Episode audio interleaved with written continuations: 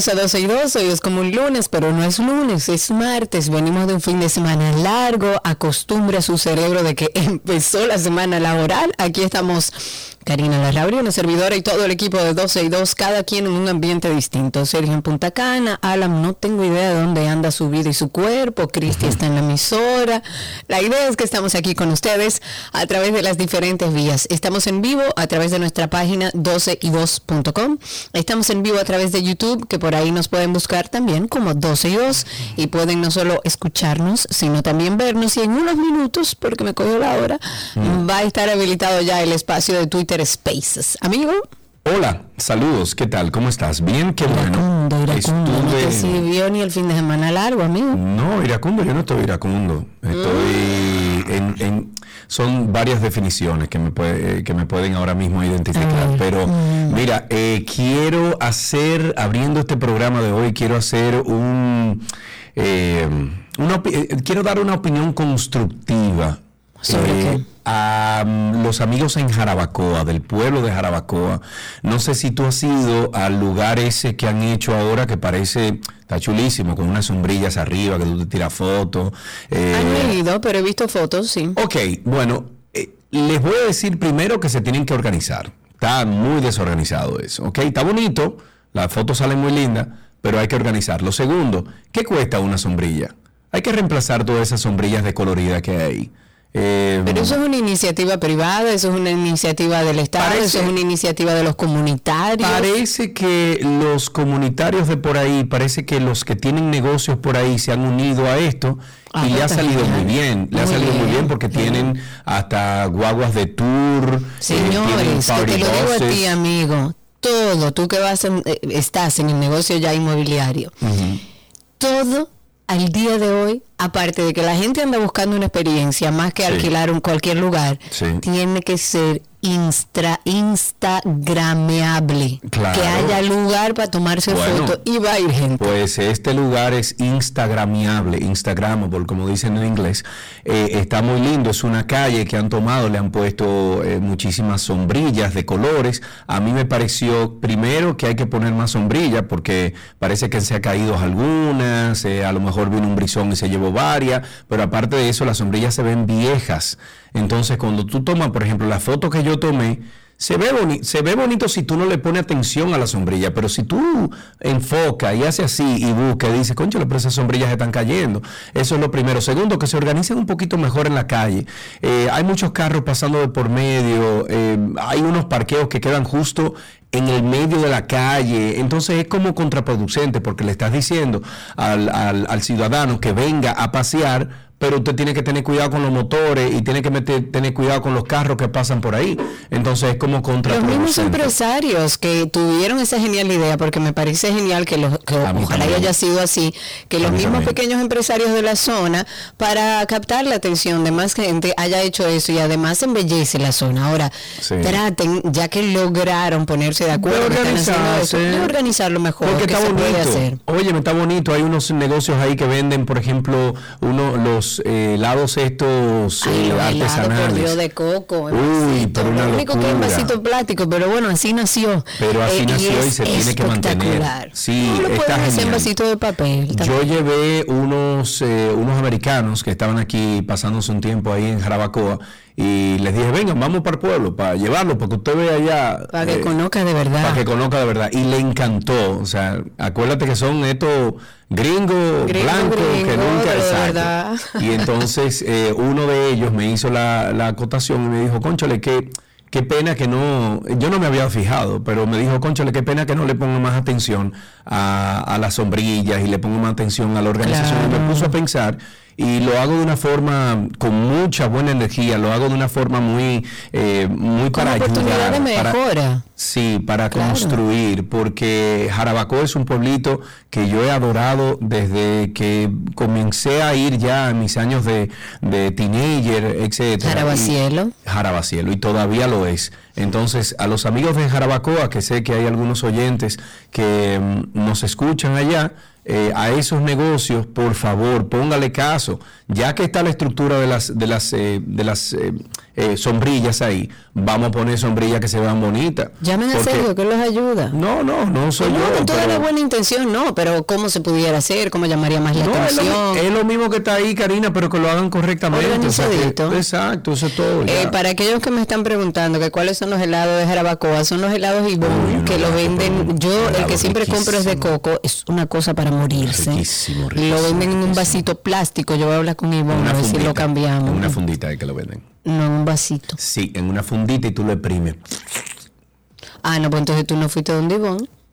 Ah, bueno, pues no fue. Mm, Ivonne, ella lo que hace es que hace el helado, lo pone dentro de un vasito plástico y le pone el palito del helado, el palito de madera del helado y tú lo sacas del vaso y lo comes. Pues parece que no Eh, si no lo han probado, se están perdiendo de algo importante. Sí, Muy interesante. riquísimo, Dos riquísimo. cosas quiero decir iniciando el programa. Primero, tengo un padre de 82 años que ha decidido que va a ser fit a sus 82, lo fue Muy toda la vida sin hacer ejercicios. Muy bien. Pero Sí, sí, yo quiero ponerles este papá. video, que es el punto de partida de un compromiso que él ha hecho con toda su familia y con él mismo, porque él dice que él quiere recuperar su cuadrito. Señores, búsquenlos, eh, búsquenlo en mis redes sociales como Karina Larrauri, pero les voy a poner aquí parte del audio. Ahí está. Vamos a ver si lo Vamos ver. vemos. ¿Y por qué no se oye? 41, acaba de comprometerse aquí. ¿Va a empezar el gimnasio? No, así no vamos a empezar. Tú tienes que ir al gimnasio, a, pero a ponerte pero roca, roca, que yo quiero ver los cuadritos de eso otra vez. Que hemos perdido un poco de masa muscular y tenemos que trabajar en ello. ¿Estás de acuerdo en eso? Está bien. Vamos a sacar los cuadritos. Pero también, mira, no es que yo estoy de que, de que. ¡Oh! ¡Ey! ¡Ey! Sacando mollero, sacando mollero, sacando. Bueno, señores, ustedes pueden seguir eh, a mi padre, López Rubén Larrauri. Así lo consiguen. López Rubén Larrauri. Esto es un compromiso familiar, papi me mata. Y una segunda cosa, quería eh, acompañar en los sentimientos, abrazar a estas personas que hoy están haciendo una fila interminable porque dejaron para último el marbete. El marbete, compadre. Tú Es viste que- la fila. Óyeme, cuatro meses, pero cuatro meses diciéndole, señores, vaya, ahora que no sabe el gobierno con que va a dar una prórroga, eso es lo que tienen que hacer, cero prórroga. Usted no tiene su marbete, usted tiene su contravención y punto. Exacto, ya no, no se, se dijo desde el gobierno y ojalá y sea así para que la gente empiece a educarse y no dejar las cosas para último, de que no iba a haber prórroga. Hoy, si usted tiene ese compromiso de ir a buscar el marbete que lo dejó para el último día, porque lo que quedan son horas, Sí. vaya con la tranquilidad de saber que hay mucha gente. Es cuanto. Bastante. Vamos a hablar de varias cositas. Empecemos porque hoy, primero, perdón, 31 de enero, los más jóvenes de República Dominicana están de celebración por ser el Día Nacional de la Juventud. Es una jornada especial y de tradición católica dedicada a homenajear al futuro del país, que hoy constituye un 36% de la población total de esta República Bananera. El motivo de esta celebración en esta fecha es el fallecimiento del sacerdote salesiano San Juan Bosco, quien dedicó su vida a la lucha por la educación de los jóvenes por menos, eh, con menos recursos y en situación de riesgo de exclusión. Pero no fue hasta el 5 de diciembre del año 1993 de riesgo, eh, perdón, cuando tuvo lugar la ofi- oficialización de esta fecha en virtud de la ley 2093 que coincide con la celebración del Día de San Juan Bosco. Entre todos los objetivos que busca esta efeméride, se destaca la importancia de los jóvenes que aprendan a enfrentar de forma satisfactoria los retos que la vida les pone en su camino a lo largo de esta etapa, considerada la más vulnerable, mostrándoles que siempre existen medidas y soluciones. Bajo esta ley, y repito, es la 2093, también se estableció el Premio Nacional de la Juventud, el cual es otorgado para premiar los aportes al desarrollo del territorio dominicano. Entonces, siguiendo, con el mismo tema, hablando de cifras que son alarmantes en torno a la juventud, a propósito de que hoy recordamos a ese conglomerado de personas dentro de la sociedad. Según varios integrantes del panel consultivo de jóvenes del Fondo de Población de las Naciones Unidas, los embarazos en adolescentes, las uniones tempranas, la deserción escolar y la falta de oportunidades son las principales barreras que impiden el desarrollo pleno de la juventud dominicana, que este 31, tal como comentaba Sergio, celebra su día. Cada 31 de enero la República Dominicana conmemora este día, es un segmento de, la población o de nuestra eh, sociedad que de acuerdo a las proyecciones del Censo Nacional de Población del 2010, eh, viejo, constituye el 33.2% de la población dominicana en el caso del embarazo en las adolescentes, las uniones tempranas son dos importantes barreras que impulsan a adolescentes y a jóvenes a situaciones de vulnerabilidad que pueden ser evitables, como las muertes maternas y neonatales, la deserción escolar y universitaria y la inserción laboral a destiempo, o sea, siendo muy jóvenes. La, esta organización, la UNFPA, así es como se eh, pronuncia por sus siglas, citó estos datos que revelan las dificultades que impiden el desarrollo de la población más joven. Un 37.2% de los jóvenes dominicanos tienen uniones tempranas antes de cumplir los 18 años. Señores, estamos hablando de casi un 40% de nuestra juventud se casa o se une antes de cumplir los 18 años y no sitúa como país en el segundo lugar en la región, segundo lugar, pero además nuestro país presenta una tasa, una de las tasas de fertilidad adolescente más altas de toda América Latina. Anticonceptivo para todo el mundo. Estamos hablando de educación sexual. Educación sexual y anticonceptivo para todo el mundo también. Eh, estamos hablando de que un 94.3% de los nacimientos, o sea, por cada mil adolescentes con edades entre 15 y 19 años, pero también cumplido los 17 años, según este estudio, ya una de cada cuatro adolescentes ha iniciado una unión y el 27% de estas han reportado demanda insatisfecha de métodos de planificación familiar. ¿Qué significa esto? República Dominicana ocupa el tercer lugar entre los países de América Latina y el Caribe con un aproximado de un 22% de usuarias que descontinúan el uso de métodos anticonceptivos aún estando en situación de riesgo y de tener un embarazo no intencional. La verdad es que yo siento que nosotros estamos en un entuerto en torno a la juventud y creo que este es un buen día para recordarlo. Yo creo que poco se ha hecho para educar a nuestra, a nuestra juventud en torno a su sexualidad, para empoderarla, para saber que eso es suyo, de su propiedad, que usted tiene la decisión, cómo es que funciona, cómo se evitan, se evitan embarazos y cómo evita enfermedades. Porque esa es otra. El foco regularmente es, ah, no, yo no quiero quedar embarazada, método anticonceptivo. Pero también hay enfermedades de transmisión sexual, que a veces usted dice, no, yo llevo el ritmo. Mm. Hace falta mucha educación en torno a la sexualidad de nuestros jóvenes y, hace falta. Anticonceptivos. Es, bueno, eso es parte de la educación. Usted tiene que saber qué es, cómo funciona, qué es bueno, qué es malo, cuál le funciona mejor. Eso es educación. Y al final también tenemos un problema serio de educación. Así es. vamos a hablar de ciberseguridad. El gobierno dominicano informó el día de ayer que la República Dominicana avanzó 30 posiciones en el Índice Nacional de Ciberseguridad.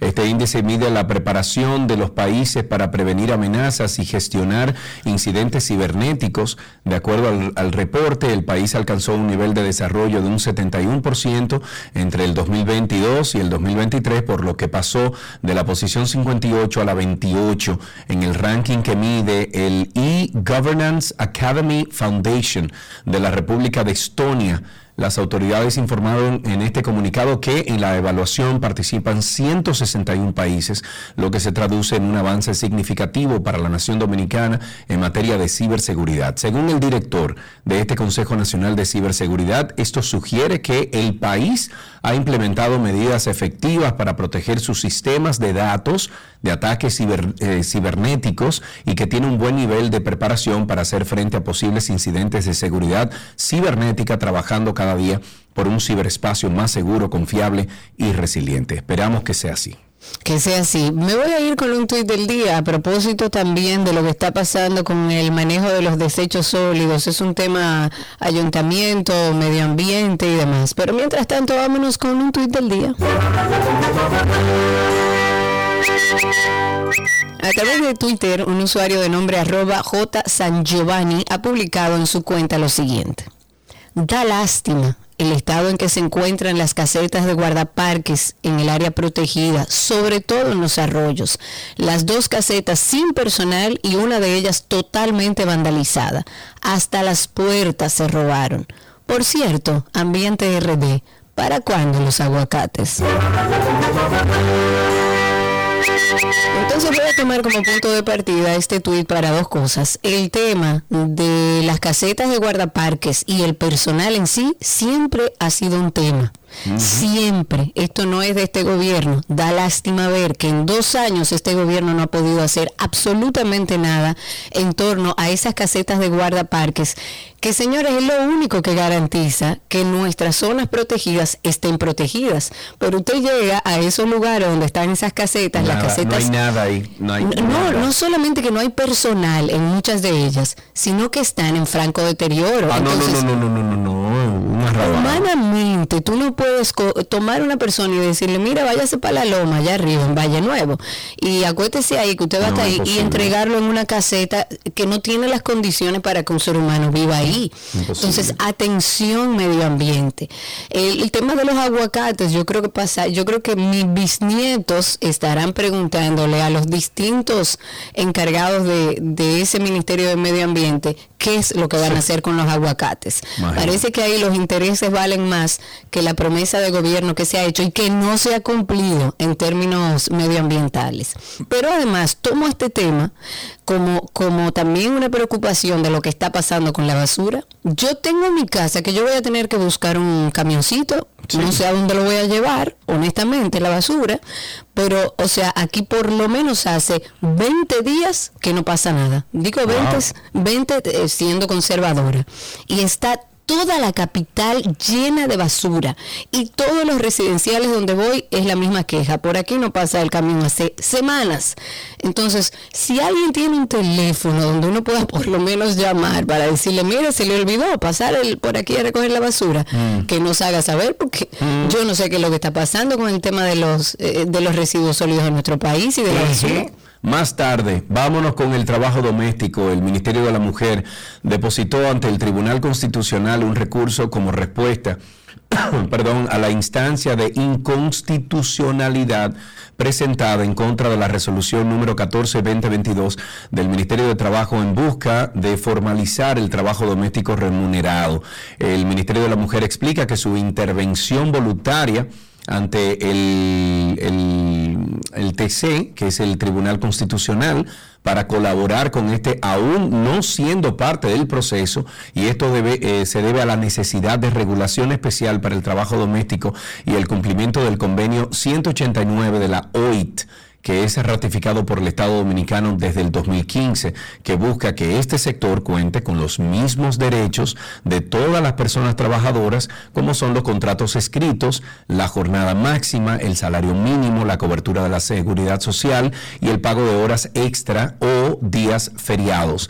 La ministra de la Mujer, Mayra Jiménez, dijo que la falta de regulación del trabajo doméstico remunerado profundiza la discriminación y la vulneración de los derechos reconocidos y protegidos constitucionalmente de las personas que laboran en esta área, en su mayoría mujeres. Bueno, pero que aboguen también por el, por el trabajo de eh, freelance, el, el, que trabaja libre, que no tiene ningún tipo de, de, vamos a decir que de cheque que venga de una compañía, sino que se, se la bandea todos los días. que se gane su dinero con su trabajo. Sí. Bueno, en este caso es un enfoque desde el Ministerio de la Mujer, porque eh, no es un secreto Es que que- la mayoría de domésticas son mujeres. Eh, Sí, todas, pero es que de la forma en que lo mayoría. están planteando eso de los trabajos domésticos, eso no va a funcionar así, Karina. Lamentablemente. Bueno, hay que ir viendo. Yo siempre he dicho que eh, Eso como el registro de la motocicleta proyectos. es un problema de fondo, no es de forma. Entonces, eso de la trabajadora doméstica también es de fondo, no es de forma, porque la forma que están presentando ahora mismo no es la correcta. Entonces, eso no ¿Por va a llegar a nada. ¿Por qué no es la correcta? Acuérdate que aquí eh, trajimos a algunos expertos, en, en- incluso en trabajos, eh, eh, expertos de trabajo, de profesión, de leyes. Mm, abogados, de- de- ah, exacto, y nos dijeron que de la forma en que lo están planteando, y es que si tú miras cómo lo están planteando, Karina, es que no va a funcionar. No, yo Eso no hay forma que, de tú que tienen supervisar. oportunidad de mejora, pero definitivamente estoy de acuerdo Esa con que se frase normalice el trabajo. No siempre, yo siempre he dicho que hay cosas que pueden arreglarse en el camino, pero creo que por un tema de derechos me parece muy bien que por primera vez se hable de regularlo. Eh, hablemos a propósito de que estábamos hablando de la juventud, de los 234 menores infractores de la ley que están recluidos en los centros de detención, 196 se encuentran de manera preventiva, mayormente por robo, homicidio y microtráfico. Esto según las estadísticas de la Dirección General de Servicios Penitenciarios y Correccionales. Este sistema penitenciario registró que de la cantidad de menores que están retenidos en estos centros de atención, en- que tienen eh, menores con conflicto con la ley, 128 han sido sancionados, es decir, con una condena y dos días diferidos de otro centro. A finales de octubre del 2022, de acuerdo a este informe elaborado por Manuel Antonio Acosta Polanco, que es encargado de la División de Estadísticas, los centros tenían una totalidad al 31 de octubre de 324 adolescentes. Las mayores violaciones cometidas por estos menores infractores de la ley penal son por los delitos de robo, como les decía al inicio, homicidio y microtráfico. Y el centro con mayor cantidad de menores infractores de la ley se encuentra de manera que, que además que se encuentran de manera preventiva es el de Ato Nuevo. Tiene 102, seguido luego del centro de Santiago con 35 y el centro de la Romana que hay 23, en La Vega 29, en Villaconsuelo 10 y Preme San Cristóbal 7, mientras que el centro de mayor cantidad de menores con sanciones alternativas, es decir, condenados, es Ato Nuevo con 31. En el caso de la Romana 29, luego La Vega con 24 y así sucesivamente. Lo triste es ver que hay casi la mitad de estos jóvenes están de manera preventiva. Habría que ver si están en el proceso de condena o no en estos centros correccionales. Bueno, señores, renunció el primer ministro de Haití. Ay, el ex senador. Steven Benoit ha presentado su renuncia como primer ministro de Haití, designado por el Consejo de Transición conocido como el Acuerdo de Montana, un año después y sin, sin que el cargo haya sido instaurado de forma efectiva. Dice, pasando de las palabras a los hechos, hoy presenté mi renuncia al Consejo Nacional de Transición de Montaña para facilitar futuras negociaciones. Eso anunció Benoit en su perfil de Twitter, en el que ha compartido la misiva entregada al presidente de este organismo, James Beltis. Benoit dice que eh, bueno, en el escrito que su, eh, que su salida no implica un abandono del grupo ni que renuncie a los ideales que representa, sino que más bien lo hace para facilitar futuras negociaciones con otros sectores vitales de la sociedad. En este sentido, ha expresado algunas de sus preocupaciones, como por ejemplo la falta de avances a la crisis política y social que arrastra la isla y ha pedido al, al- al Consejo Nacional de Transición de Montaña que continúe con las negociaciones para lograr un acuerdo político. La verdad es que a mí me, me genera mucha preocupación la situación de Haití, sin nada que nos haga ver que hay una luz en el final del camino. Eso no representa Ya, la gran no may- se ve nada. Nada, y la gran mayoría de los países ya ha tomado la determinación de sacar a sus cónsules, a su personal de las embajadas, porque la situación cada vez es peor. Hablemos del Código Penal, que otra vez está sobre la mesa, en medio de todas las expectativas que ha generado que el Senado haya retomado el Código Penal, pues la comisión especial que está apoderada para estudiar este proyecto de ley tiene previsto iniciar su trabajo hoy martes a las 2 de la tarde.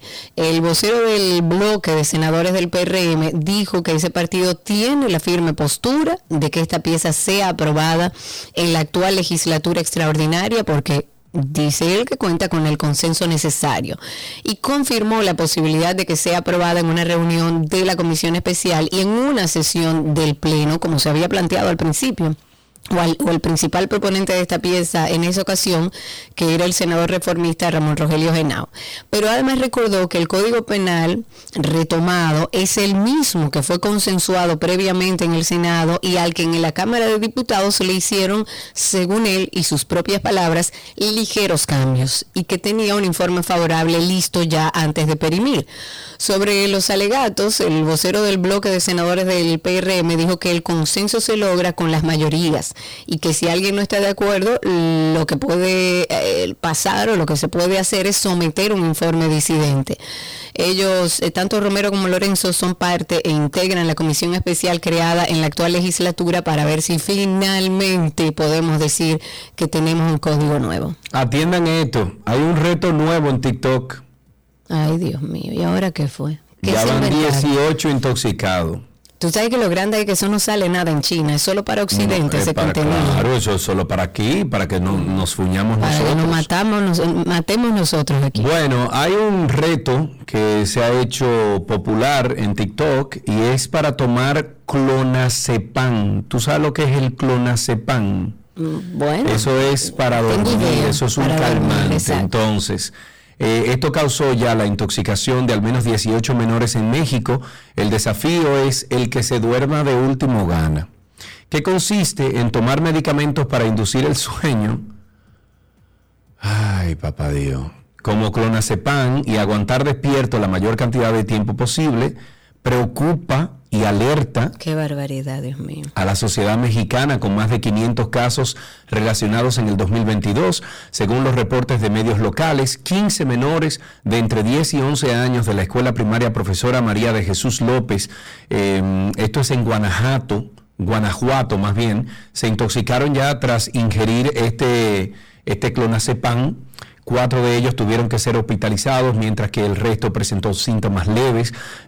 Las autoridades están investigando cómo los menores tuvieron acceso a este medicamento que supuestamente solo se vende bajo receta médica, ya que además de somnolencia, el consumo de estos fármacos puede provocar mareos, problemas de coordinación, dolores fuertes, vómitos, desmayos. Todo eso, eso es para tirarlo al piso. Ante la popularidad de este reto, la Comisión Federal para la Protección contra Riesgos Sanitarios días antes había advertido sobre los efectos negativos e instó a que padres y madres de familia, eh, tutores, docentes, orienten sobre los graves riesgos para la salud por el uso y consumo de esta sustancia. Una buena pela es lo que hay que darle.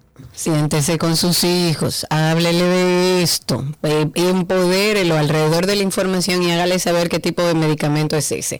Antes de finalizar esta parte introductoria, recordarles que, bueno, ya inicia una nueva temporada de Karina y Sergio After Dark.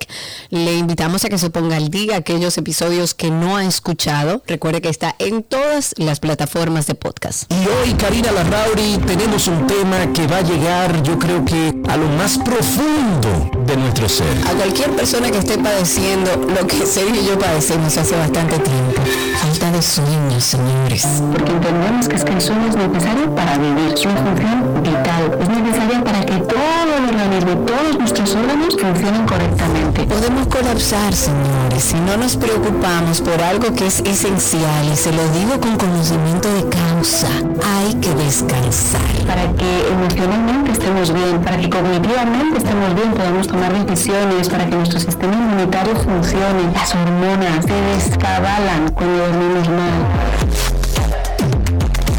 Karina y Sergio, After Dark.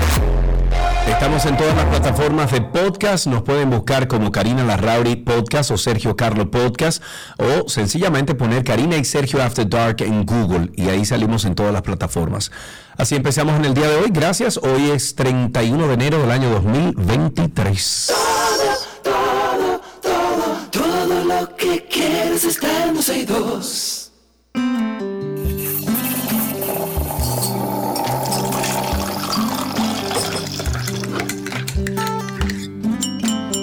Vamos a sentarnos ahora a bebernos un, case, un cafecito. Me encantaría un cafecito ahora mismo. ¿Y por qué tú no vas y te buscas tu prensa? Ajá. Ajá. ¿Tú no quieres que yo haga el programa entonces? ¿Tú no tienes uno en tu oficina, mi vida? No, en mi oficina no. Yo la tengo ahí en la casa. Ah, te voy a regalar una para tu oficina. Ah, para la oficina, está bien. Claro, bueno, perfecto. Aquí estamos entonces en nuestro cafecito de las 12. Ustedes comiencen a llamar al 829-236-9856. 829-236-9856 es nuestro teléfono aquí en 12 y 2. Estamos esperando los trucos del café. Los trucos del café. Los Eso es lo que queremos. sí, yo me bebí, un, yo me bebí un cafecito más rico, un cappuccino en, en el típico Bonao antes de ayer o ayer. Pero rico, rico, rico, rico. Con ese cafecito Santo Domingo que sube el sistema. Sí. 829-236-9856. Cuéntenos cómo fue la conversación con usted mismo esta mañana en su café, con quién lo compartió y cómo lo preparan en su casa. Además de quién le inculcó el amor por, por el café, porque el café es un gusto adquirido y regularmente es algún familiar que nos enseña a beber café. 829-236-9856. Mientras tanto, ¿podría algo tan simple como el café con leche tener un efecto antiinflamatorio beneficioso? Yo leí esta información, he leído mucho sobre el consumo de leche de vaca, sobre todo, no de las que le llaman leche, pero no son leche, sino las de vaca. Y siempre he pensado que la leche de vaca es un inflamatorio, porque el ser humano no se supone que consuma leche de ningún otro ser vivo. Pero según este estudio que estuve leyendo, eh, esta bebida combinada, o sea, combina proteínas y antioxidantes, lo que duplica las propiedades antiinflamatorias en las células inmunitarias de nosotros, de los humanos. Cuando las bacterias, virus y otras sustancias extrañas entran en nuestro cuerpo, lo que hace el sistema inmune es desplegar eh, glóbulos blancos y sustancias químicas que nos protegen. Es una, re- una reacción que le denominan inflamación, que también ocurre en muchísimas oportunidades cuando eh, sobrecargamos los tendones, los músculos, cuando también se inflama. Entonces, los antioxidantes y polifenoles, como se llaman, que están presentes en los seres humanos, que son las plantas también, la- eh, en las plantas también está, en las frutas, en las verduras, se utilizan en la industria alimentaria para relan- eh, ral- ralentizar la oxidación y hacer que los alimentos como que duren más tiempo, pero también son saludables para el ser humano. Así que según esta universidad que ha investigado el efecto inflamatorio de combinar estas dos cosas, eh, los resultados han sido increíblemente prometedores. O sea, que Ok. echarle un poquito de leche al café. Ok, bueno, ahí tienen ustedes un trujito que ha compartido Karina con nosotros. Sin, sin embargo, ya tenemos una llamadita. Diego está en la línea. Buenas tardes, Diego, adelante. Sencillo, sencillo. ¿Cómo están ustedes? Muy bien, Diego. Pero muy tú no has bebido café hoy, Diego. No, él está, él está en paz y amor full. No, no, no, pero oigan este truco. A ver. Es sencillo, yo entiendo que todo el mundo, mire, como yo tengo una, una cafetera normal, italiana, como dicen, eh, yo, eh, bueno, primero no la completo por encima del nivel de donde está, hay una boquilla que tiene las, la- las grecas, Ajá. no se puede llegar por encima de ese nivel. Ok. porque eh, causa un efecto de que no, no sube bien el agua, no evapora bien, no, no hace su función correctamente. Y eh, luego ya de que yo tengo mi café puesto a fuego lento, eh, yo inmediatamente empieza a subir, lo apago para que termine de, de, de- de salir todo, todo el líquido. Entonces, ¿qué pasa? Por ejemplo, esta mañana yo compartí mi cafecito de camino al trabajo, ¿verdad? Bajando el fueron con un desgraciado tapón por un acto que hizo mi presidente hoy, que taponó a media capital porque caramba, a las 10 de la mañana tú puedes ir que por una hora de que tú no sabes, pero mi tapón. Luis, por Dios. Gracias por tu llamada. Eh, tenemos una última, Cesarina está en la línea. Buenas tardes, Cesarina. Buenas tardes, ¿cómo están ustedes? Estamos bien, ¿y tú? Bien, mira, el café se ha convertido, eh, es, es la principal bebida mundial después del agua. lo Yo, yo estoy de acuerdo, es así. Exacto, entonces mira, el café yo lo combino por la mañana, mientras más temprano mejor. Sí. Yo lo combino con mi lectura bíblica y mis oraciones espirituales. Ah, Cuando mira. yo estoy concentrada en hacer mis oraciones de la mañana, tengo el café con leche y canela, yo le pongo canela Muy bien. Eso para mí es indispensable. Yo, si no tengo eso amado, yo prefiero no levantarme. Ah, mira. Mira, bien, muy bien, me encanta, ella es de mi Son cuadra. Si no hay café, no, na- nadie me para de esta Son cama. reglas, punto, ya, eso es todo. Mira qué bien, me encanta. Muchísimas gracias por estas dos eh, diferentes opiniones que han dado o, o referencias con el café y lo que hacen con el café. Muchísimas gracias a ambos por llamar. Hasta aquí el cafecito de las 12.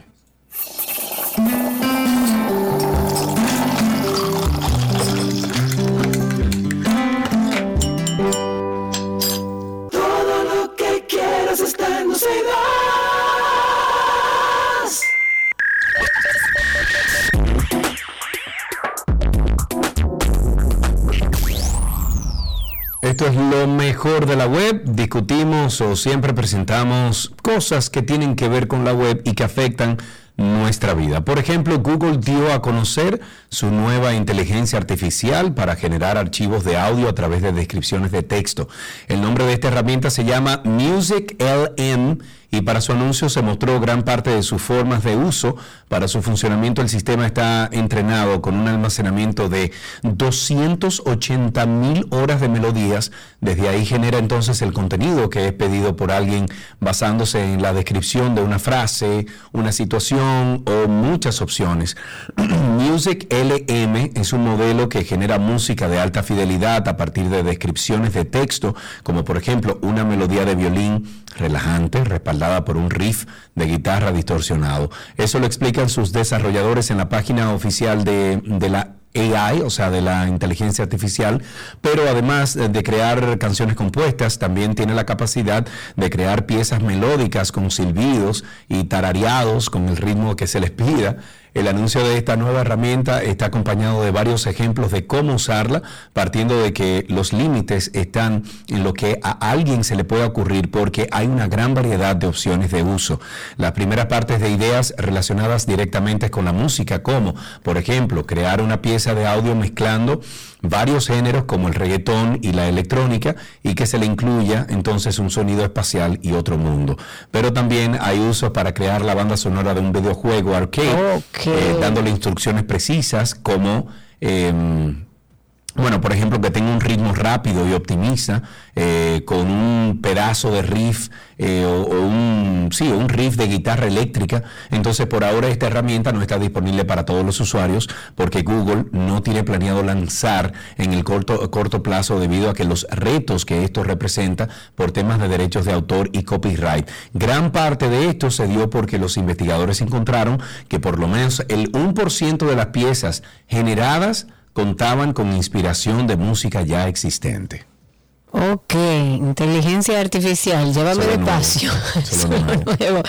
Hablemos de una aplicación, en este caso de realidad aumentada que va a permitir ver cómo quedaría un tatuaje antes de hacerlo. Yo creo que esto tiene mucho uso. La plataforma que se llama Ink Hunter utiliza esta tecnología para que cualquier persona que tenga acceso, eh, o sea, que pueda tener acceso a esta plataforma, eh, para que le dé la posibilidad de probarse diferentes tatuajes antes de aplicarlos en su cuerpo, en su piel y en la vida real.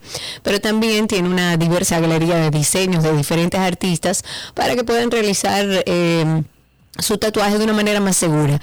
Una aplicación que usa este concepto de realidad aumen- aumentada nos va a permitir a los usuarios probar, digamos, entre comillas, diferentes tatuajes a modo de vista previa, de cómo van a lucir estos tatuajes en diferentes partes del cuerpo, además de probar diferentes modelos para tener una idea de cuál le gustaría lucir antes de iniciar el proceso de tatuado con un especialista.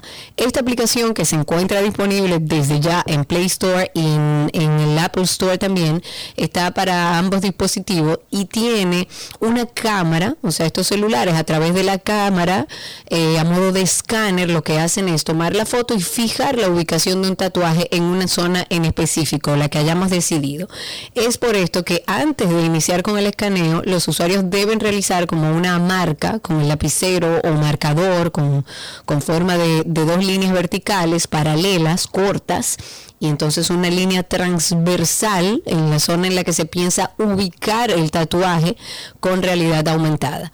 Una vez que se hayan ubicado estas marcas, que son muy simples de hacer en el lugar que queremos poner el tatuaje, entonces los usuarios pueden abrir la aplicación y elegir, bueno, uno de los diseños que están disponibles ahí por categorías, por estilos, por de todo. Hay una galería bastante grande en la plataforma.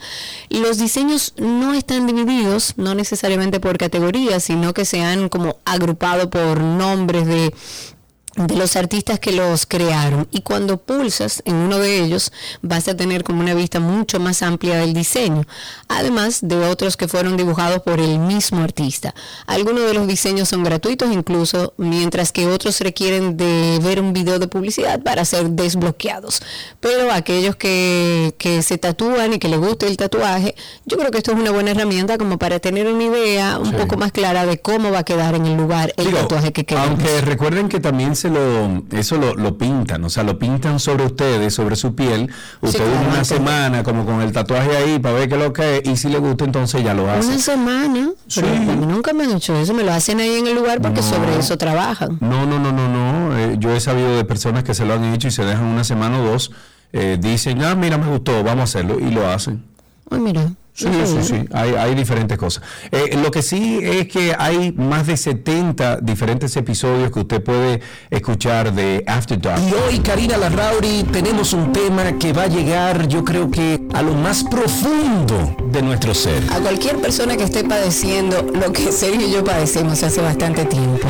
Falta de sueño, señores. Porque entendemos que es que el sueño es necesario para vivir, es una función vital, es necesaria para que todo el organismo y todos nuestros órganos funcionen correctamente. Podemos colapsar, señores, si no nos preocupamos por algo que es esencial y se lo digo con conocimiento de causa. Hay que descansar. Para que emocionalmente estemos bien, para que cognitivamente estemos bien, podamos tomar decisiones, para que nuestro sistema inmunitario funcione. Las hormonas se descabalan cuando dormimos mal.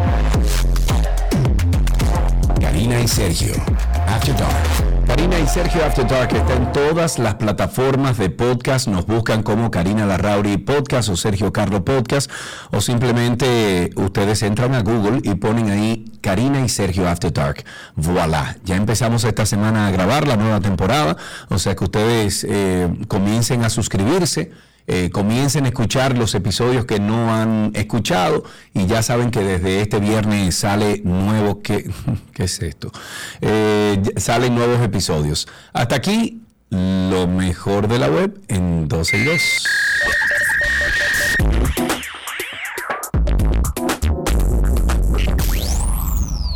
Todo lo que quieres está en 12 y 2.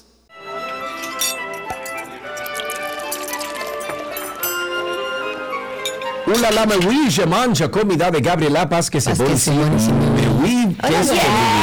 con ¿Qué bubulé? ¿Qué qué Señores, yo sentía como que teníamos como un mes que no nos hablábamos. ¿Y qué? Es demasiado, claro. Pasó demasiado tiempo.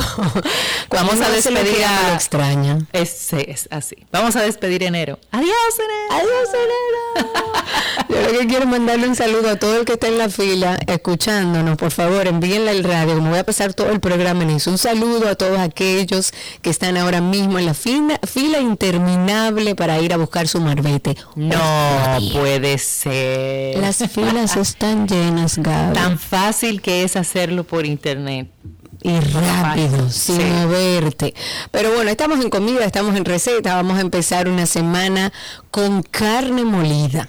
Mira, me, me gusta porque yo en mi casa la hacemos de única dos maneras, o en albóndigas o en tacos, como carne molida y punto. Bueno, bueno, hoy la vamos a hacer justamente en albóndigas. Vamos a compartir una receta de albóndigas que yo les recomiendo prepararlas. Tienen la ventaja de que pueden congelarlas ya listas y simplemente posterior a eso, o sea, si usted se programa en una semana y tiene uno o dos días de producción, las personas que, que quizás tienen menos flexibilidad en el tiempo, tanto para, la, para el almuerzo como para la cena, esto es una muy buena solución para tener en freezer listo y en un momento determinado de poco tiempo ya sacas tus albóndigas congeladas y terminas el proceso de cocción. Son ricas, son...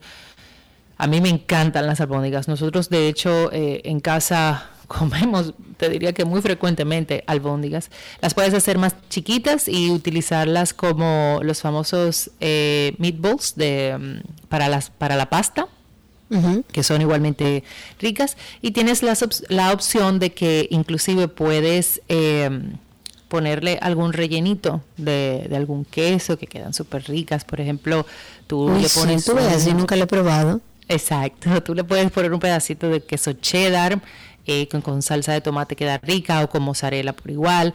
La combinación de blue cheese con la carne y una salsa, ponte tú bechamel o cuatro quesos, queda muy rica. Pero hoy la vamos a hacer en una salsa de tomate básica eh, que tú con una una guarnición de una buena ensalada, ya, listo. Eh, si la quieres acompañar con algún carbohidrato, puede ser un puré de papa o papas salteadas o, o como te decía, en pasta. Así que yo creo que la mayoría de las personas que nos gusta cocinar en algún momento de nuestra vida hemos hecho albóndigas y aquí va mi Claro. receta para ustedes. Perfecto. Necesitamos una libra y media de carne molida. En casa nosotros hacemos una mezcla de la de res y de cerdo. Recuerden que dentro de la carne molida tenemos carne molida de res, carne de- molida de cerdo y la carne molida de pollo, que de cualquiera de estas tres la puede hacer o en su combinación. Ok.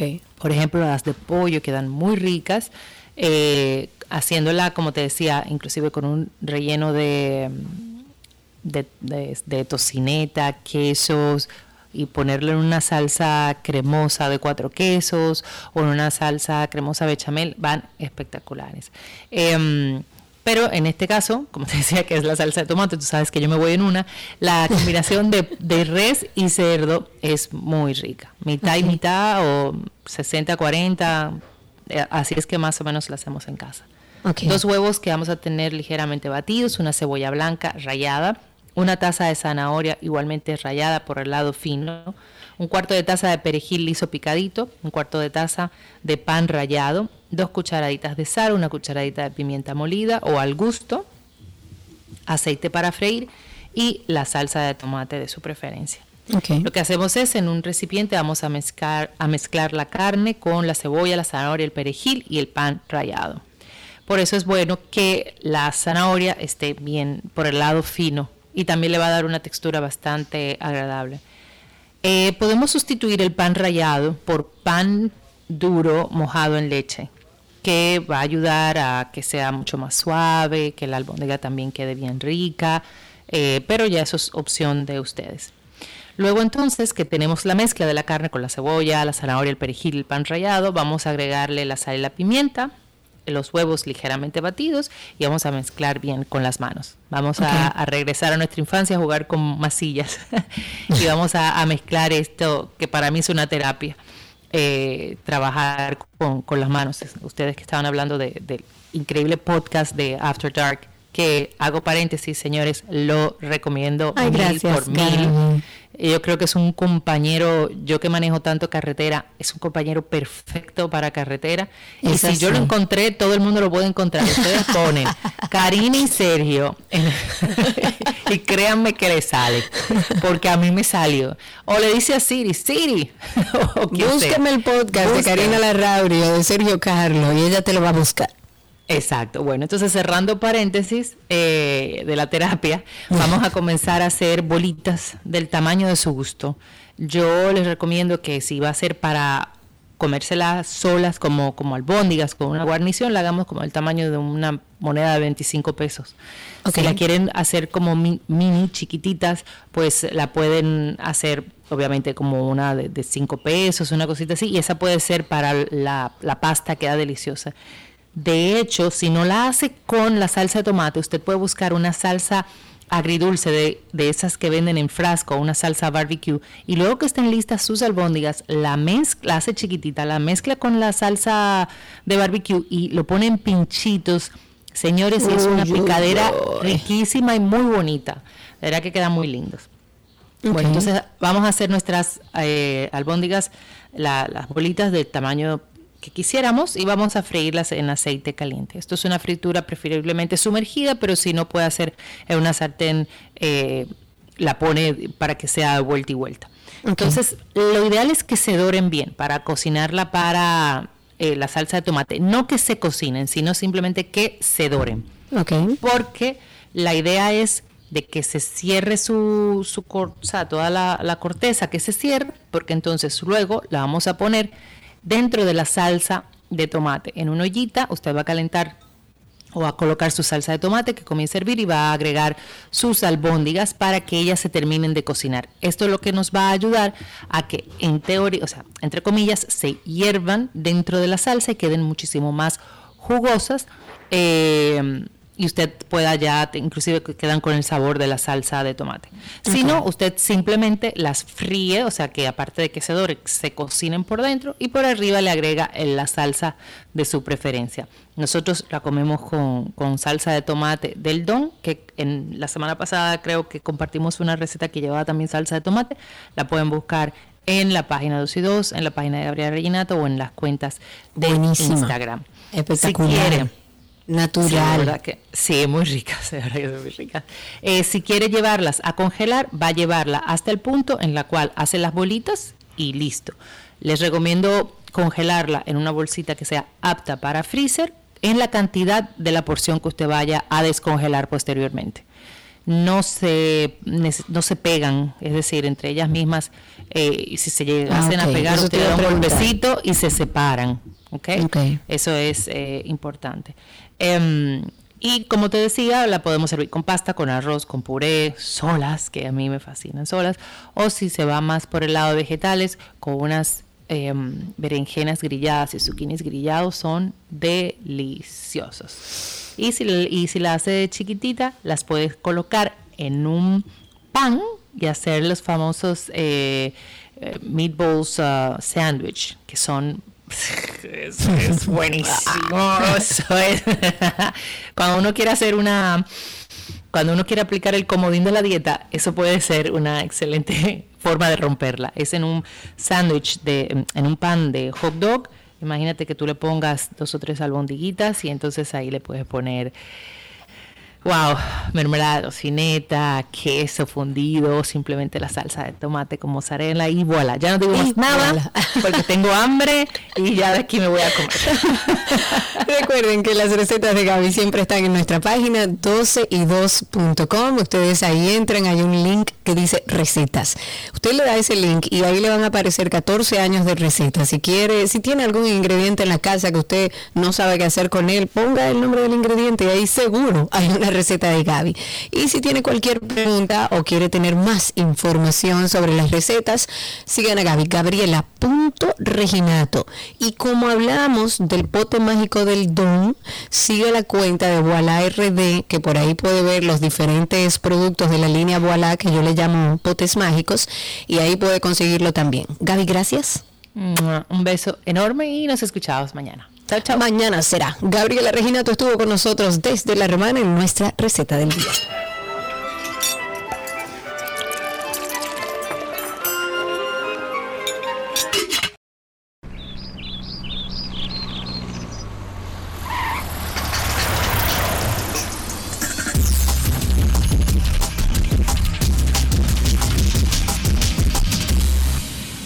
Bien, estamos en nuestro segmento de destinos. Hoy vamos a tener un banquete con este segmento porque empieza una de las temporadas más hermosas que tenemos que cuidar y respetar y que yo estoy loca por ir porque no he tenido la oportunidad de hacerlo. Vamos a recibir o tenemos ya con nosotros a Johan Núñez o Johanna Núñez, que es como su nombre de verdad, consultor ambiental, gerente de proyectos de Tinglar y conocedor a gran escala de temas medioambientales. Pero hoy lo hemos traído aquí, lo hemos sentado con nosotros para que nos dé opciones para realizar las visitas o la visita a las ballenas, que estamos en temporada de ballenas en nuestro país, pero además de hospedaje, de tours, de atracciones que hay alrededor de este tema. Johan, bienvenido.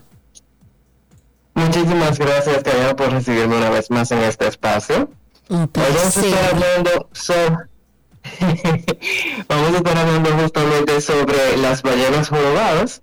No sé si sabes que desde el 15 de enero hasta el 15 de abril es la temporada de ballenas oficialmente. Y ellas vienen de muchísimas partes del mundo a tenemos el privilegio de que vienen a básicamente reproducirse en la bahía de Samaná y las podemos ver en un estado en el que ellas están básicamente dóciles, suaves, apacibles porque tienen por lo general los vallenatos y es una muy buena oportunidad para poder verlas de cerca, esos animales tan majestuosos. Uy, sí, Mira que impresionante Yo una, vez, yo, yo una vez fui con una expedición, bueno, éramos muchísimo, muchísima gente arriba de un bote y nos fuimos a una expedición, señor, y en una yo vi una ballena de esa que salió, estiró la cola y yo salí huyendo para el Te otro lado. sentiste chiquitito. No, no, no, no, yo salí huyendo para el otro lado del barco y todo el mundo se quedó como Sergio.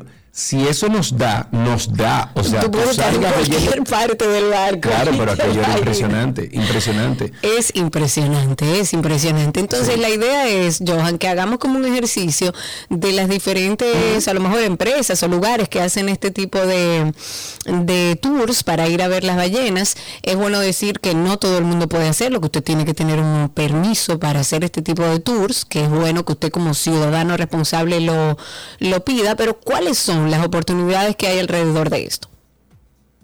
Claro. Para realizar el tour, yo, yo sugiero dos, eh, hay dos opciones principales que son las que yo suelo recomendar. Están Ok. Elewis Tours, lo pueden encontrar así en Instagram. Elewis tiene un equipo maravilloso de personas que no solamente te ayudan a tener el hospedaje listo, sino también a realizar el, el recorrido desde el bote. Elewis Ok, Tours re- es una eh, opción re- que te re- incluye repíteme, perdón, que te interrumpa para ir anotando y así le compartimos a través de redes a nuestros oyentes. Eh, ¿Cómo se llama ese para buscarlo? Claro. Elewis Tours con W. Elewis. Elewis Tours es uno. Esa es una opción. Y la segunda es Moto Marina. Moto Marina Ah, tiene una... Sí.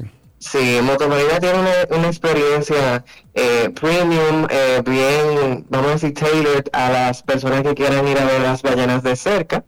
Y no solamente está el tema de cómo y cuándo tú vas a realizar el recorrido, sino de educarse de cómo disfrutarlo previamente. Sí, Entonces sí. siempre me gusta incluir el Museo de las Ballenas de la República Dominicana, que maneja ¿dónde el está eso? ¿Dónde está eso? Eso iba a decir, ¿dónde está eso? Justamente. En, en la ciudad de Santa Bárbara de Samaná existe el Centro para el Ecodesarrollo de la Bahía de Samaná y su entorno. Lo conocemos como CEPSE porque es más corto llamarlo así. Es un centro de investigación y, y- y concientización que trabaja para la conservación de las ballenas y todo lo que tiene que ver con la biodiversidad de Samaná. Entonces ellos tienen el único museo encargado específicamente sobre de dónde ven las ballenas, cuál es su, su rango de edad, hay un, un, un espécimen en display, sus, sus, eh, sus huesos están allá. Entonces Wow. es un recorrido educativo maravilloso que nos permite cuando ya vayamos a hacer el recorrido en vivo, en, en piso, como yo digo, en campo, Ujú. podamos apreciar lo que estamos viendo, porque a veces llevan a las personas, pero no tienen ningún contexto de qué esperar o por qué Claro. Sí, sí. Que te voy a, transmitir algo que me dijo una amiga que estuvo justamente eh, haciendo este viaje, que una compañera lo hizo de manera paralela, pero con otro grupo, con otro tour.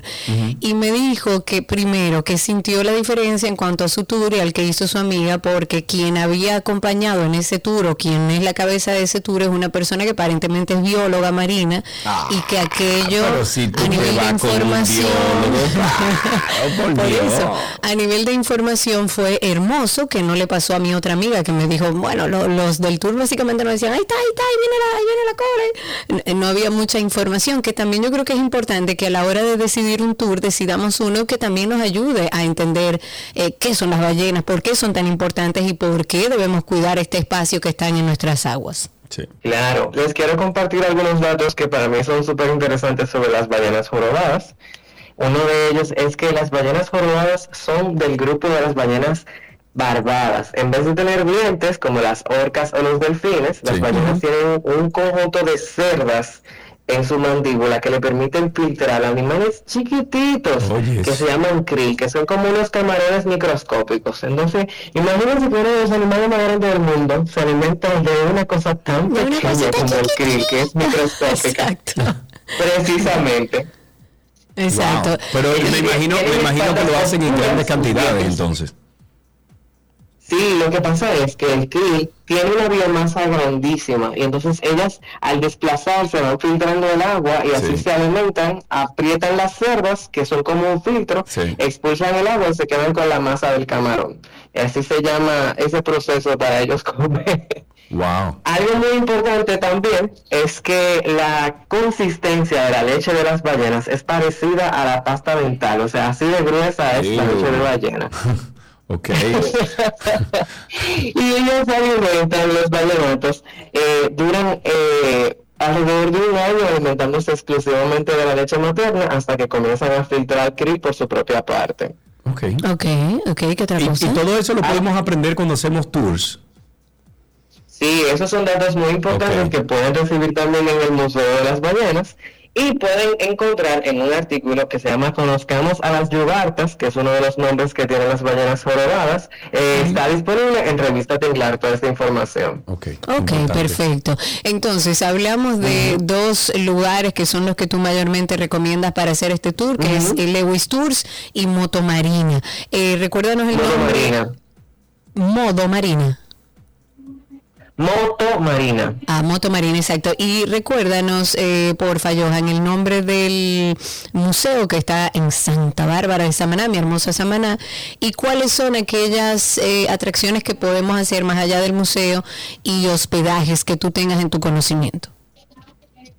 Bueno, de los destinos asociados está por supuesto el Salto del Limón, que así se pueden no solamente sumergir en aguas saladas, también en agua dulce. Eh, yo recomiendo hacer eh, la visita con el Salto del Limón a través de Parada La Manzana, porque ellos no solamente reciben a uno súper bien, le incluyen comida, sino que están muy, buen- muy bien cuidados los caballos que se utilizan para realizar el recorrido. Y eso es importante, claro. eh, que no se exploten esos animales, sino que se aprovechen de manera sostenible.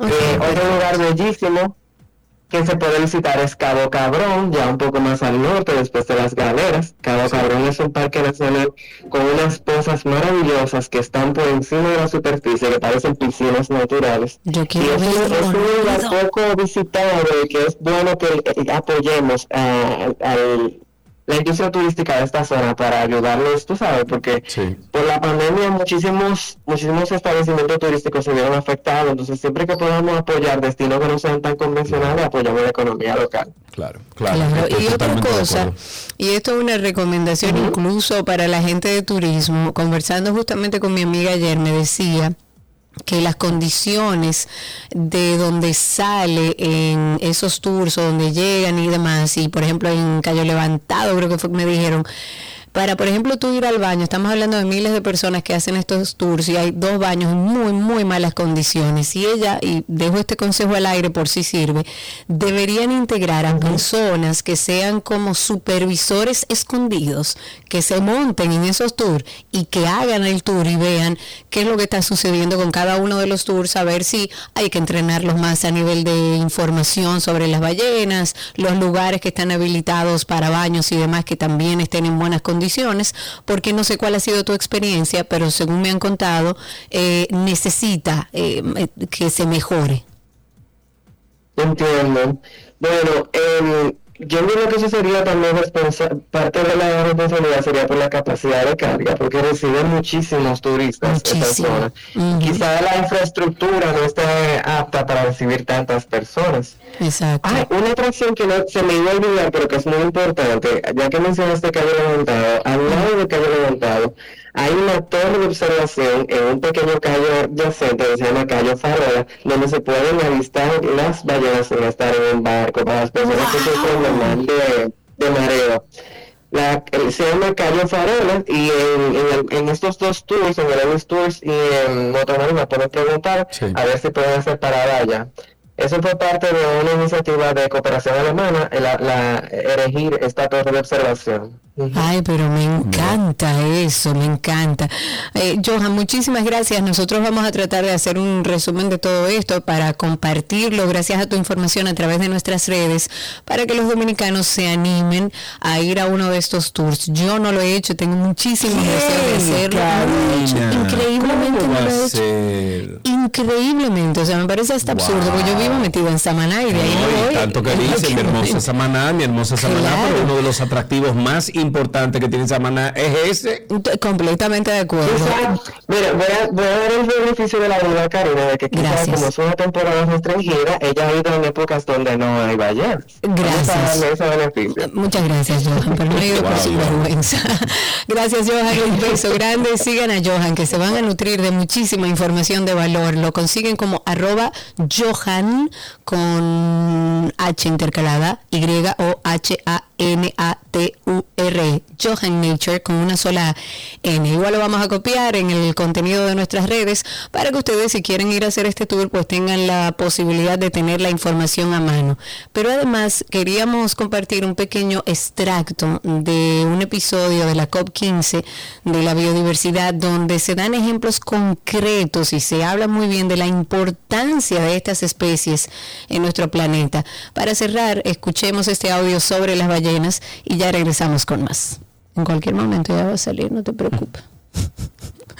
Ahora sí, escuchemos el audio. A las ballenas azules les dicen los árboles del mar porque también absorben CO2. Durante la larga vida que puede llegar a tener una ballena azul de 80 a 90 años, esta ballena se alimenta y crece y va acumulando el carbono en su propio cuerpo y puede absorber todo el CO2 que absorben hasta 3.000 árboles a lo largo de su vida lo que serían 33 toneladas de CO2, una sola ballena. Y cuando la ballena muere, se hunde al fondo del mar y todo ese carbono que ella acumula en su cuerpo se va con ella al fondo del mar y se queda ahí hasta por siglos. Entonces, ella ayuda a absorber las emisiones de CO2.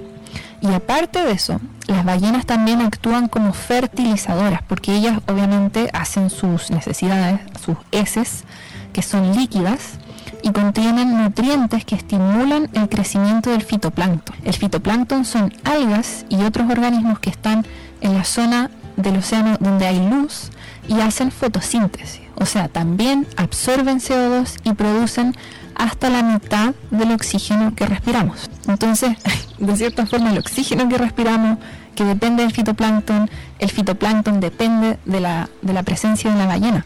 Entonces, todo esto que te dije respecto a la ballena, imagínate que perdamos una especie como la ballena azul. Y eso que estamos hablando de solamente una especie. Oye, bien.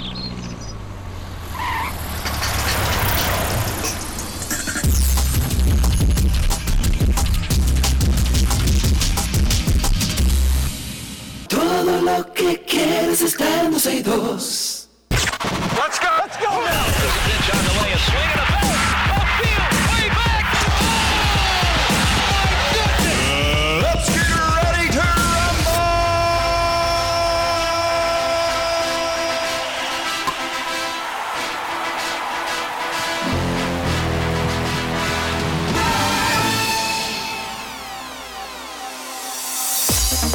Vámonos con las noticias del mundo deportivo y arrancamos con el béisbol. Un fuerte golpe ha recibido el equipo dominicano que va a participar en el Clásico Mundial de Béisbol de marzo próximo en vista de que 18 jugadores del roster de 50 han sido notificados como posibles no participantes. Eso equivale al 36%. El presidente de la Federación Dominicana de Béisbol dijo que han recibido esta notificación, pero que de inmediato la gerencia del equipo ha iniciado las gestiones para dejar sin efecto la medida y aclaró que no puede dar los nombres porque se ha iniciado el proceso y no quieren entorpecer. El manager, Rodney Linares, por otro lado, dijo que el caso está en manos de la gerencia y de la federación y que no tiene más detalles. En semanas, reci- en semanas recientes se supo que algunos jugadores que tendrían problemas de salud, pues a, final, a fines de año pasaron sufriendo intervenciones quirúrgicas de distinta índole. Entre ellos se citan los nombres del jardinero Starling Marte de los Mets, el anti, antesalista de Cleveland José Ramírez y el lanzador Luis Castillo de los Marineros de Seattle. Con esta situación entrarían en controversia el equipo de jugadores que no estaban supuestos a participar, como el propio Cruz por su condición de gerente y el veterano Robinson Cano. También el jardinero e infielder Emiliano Bonifacio, quien habría sido invitado recientemente ante solicitudes y presiones públicas. En otra información, en este caso de béisbol también, la tercera sala de la Cámara Civil y Comercial del Distrito ha retomado o retomó en el día de hoy a las 9 de la mañana la audiencia en la que se conoce la demanda por 250 millones de dólares. Esto en compensación por daños y perjuicios e incumplimiento de contratos de un prospecto de béisbol dominicano contra el equipo de grandes ligas, los Texas Rangers. El joven que dice que fue agraviado es Fraidel Adriel Liriano Trinidad. La primera audiencia del caso, el 16 de noviembre del año pasado, se aplazó porque eh, se había ordenado la comparecencia de John Daniels, que es ex directivo y ex presidente del equipo de grandes ligas de los Texas Rangers, y además es actual asesor senior de los Rays de Tampa Bay, que no asistió en ese momento y por eso se pasó para hoy. La defensa de Fradiel, eh, de Fradiel Liriano, que es como su apellido, representada por el abogado Jonathan Peralta, busca que se pueda probar en la Corte Dominicana la existencia de una vinculación contractual, la cual el equipo de grandes ligas incumplió al no pagar 1.500.000 dólares ofertados al prospecto dominicano. En otra noticia, esta de básquetbol, los campeones defensores de la NBA están comenzando a alcanzar su ritmo. Stephen Curry tuvo 38 puntos, 12 asistencias y 8 rebotes y los Golden State Warriors derrotaron el lunes 128-120 a los Oklahoma City Thunders para su tercera victoria consecutiva. Curry hizo 8 de 14 triples y 12 de 20 tiros en general. Clay Thompson agregó 28 puntos y anotó 6 triples para Golden Fue el primer partido de una gira de tres juegos para los Warriors que, eh, bueno, están dos juegos por encima de punto 500. Eh, también eh, Gil, Alexander anotó 21 puntos de 31 en la segunda mitad para el Thunder y Josh Gidley tuvo 21 puntos y Halen Williams agregó 19 para Oklahoma City que perdió la oportunidad de igualar su récord de la temporada.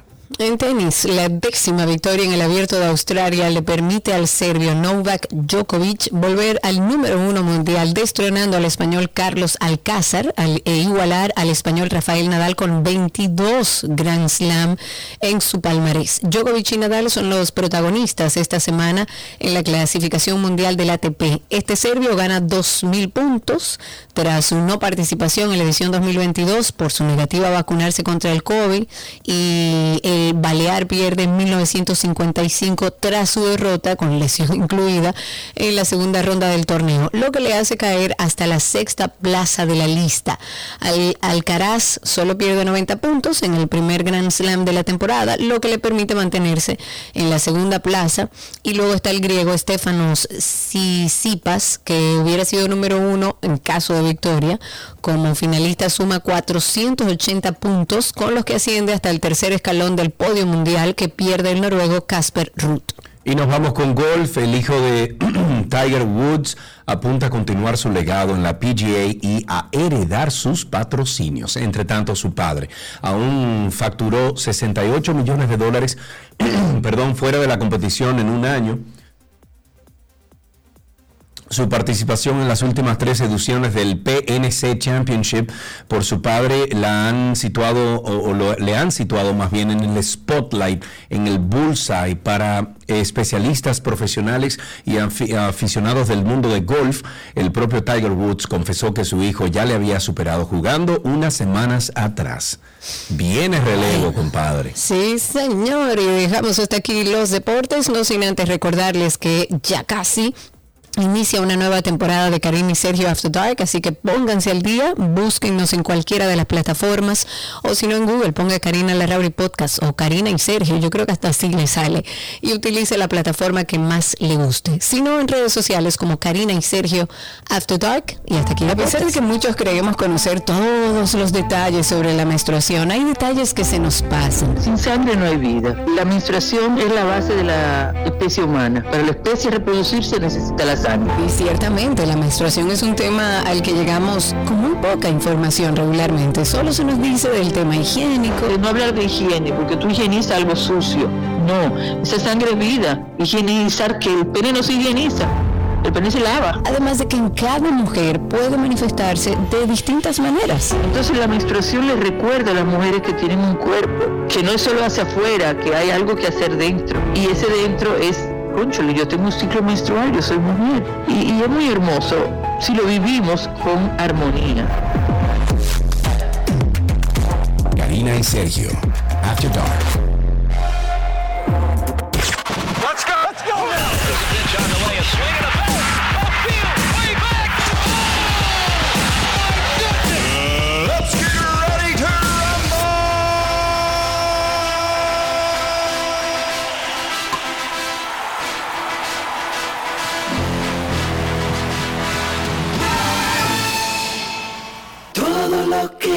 Que quieres está en 12 y 2.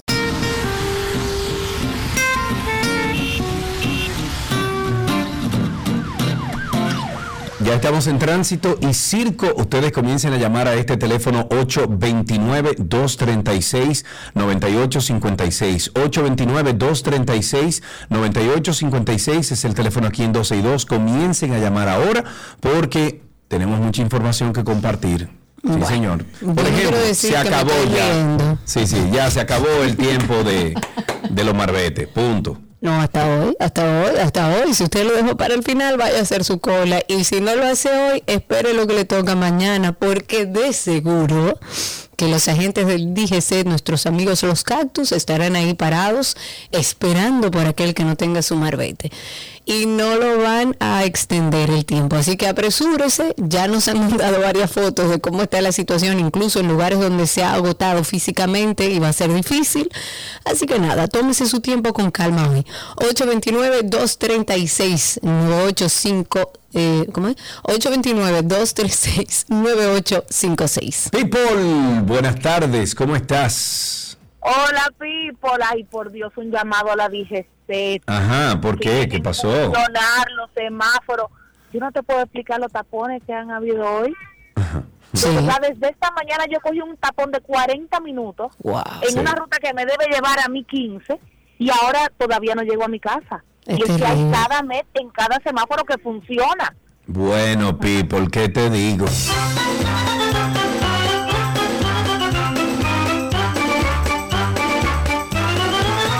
Ahí tenemos a Montserrat en la línea, pero nuestra Montserrat. Pero ¿es Monse? Monse. Sí, hola, Esa buenas misma. tardes, ¿cómo están? Hola, Monse. qué bueno hablar contigo. Cuéntanos. Ay, gracias, encantada igualmente. Tú eres querida aquí en este grupo. Ay, gracias. Eh, son dos cosas. Sí. Una es, em, yo les escribí a ustedes por el chat de YouTube que Bahía de las Águilas está bien bonito. Sí, ya está este fin de semana. organizando. Sí, jueves, viernes, sábado y domingo. Y lunes. Wow. Viernes, Qué sábado, rico. domingo y lunes. Me fui de campamento. Me gusta. Ustedes ven la, la basura, señores, no le están poniendo régimen a la gente con la basura. Ay, no me Nada digas que eso, eso. eso. Eso es como los motores cruzando en rojo. Parece que el medio ambiente está muy ocupado. No me digas eso. Entonces, media, Ay, la Ahora sí.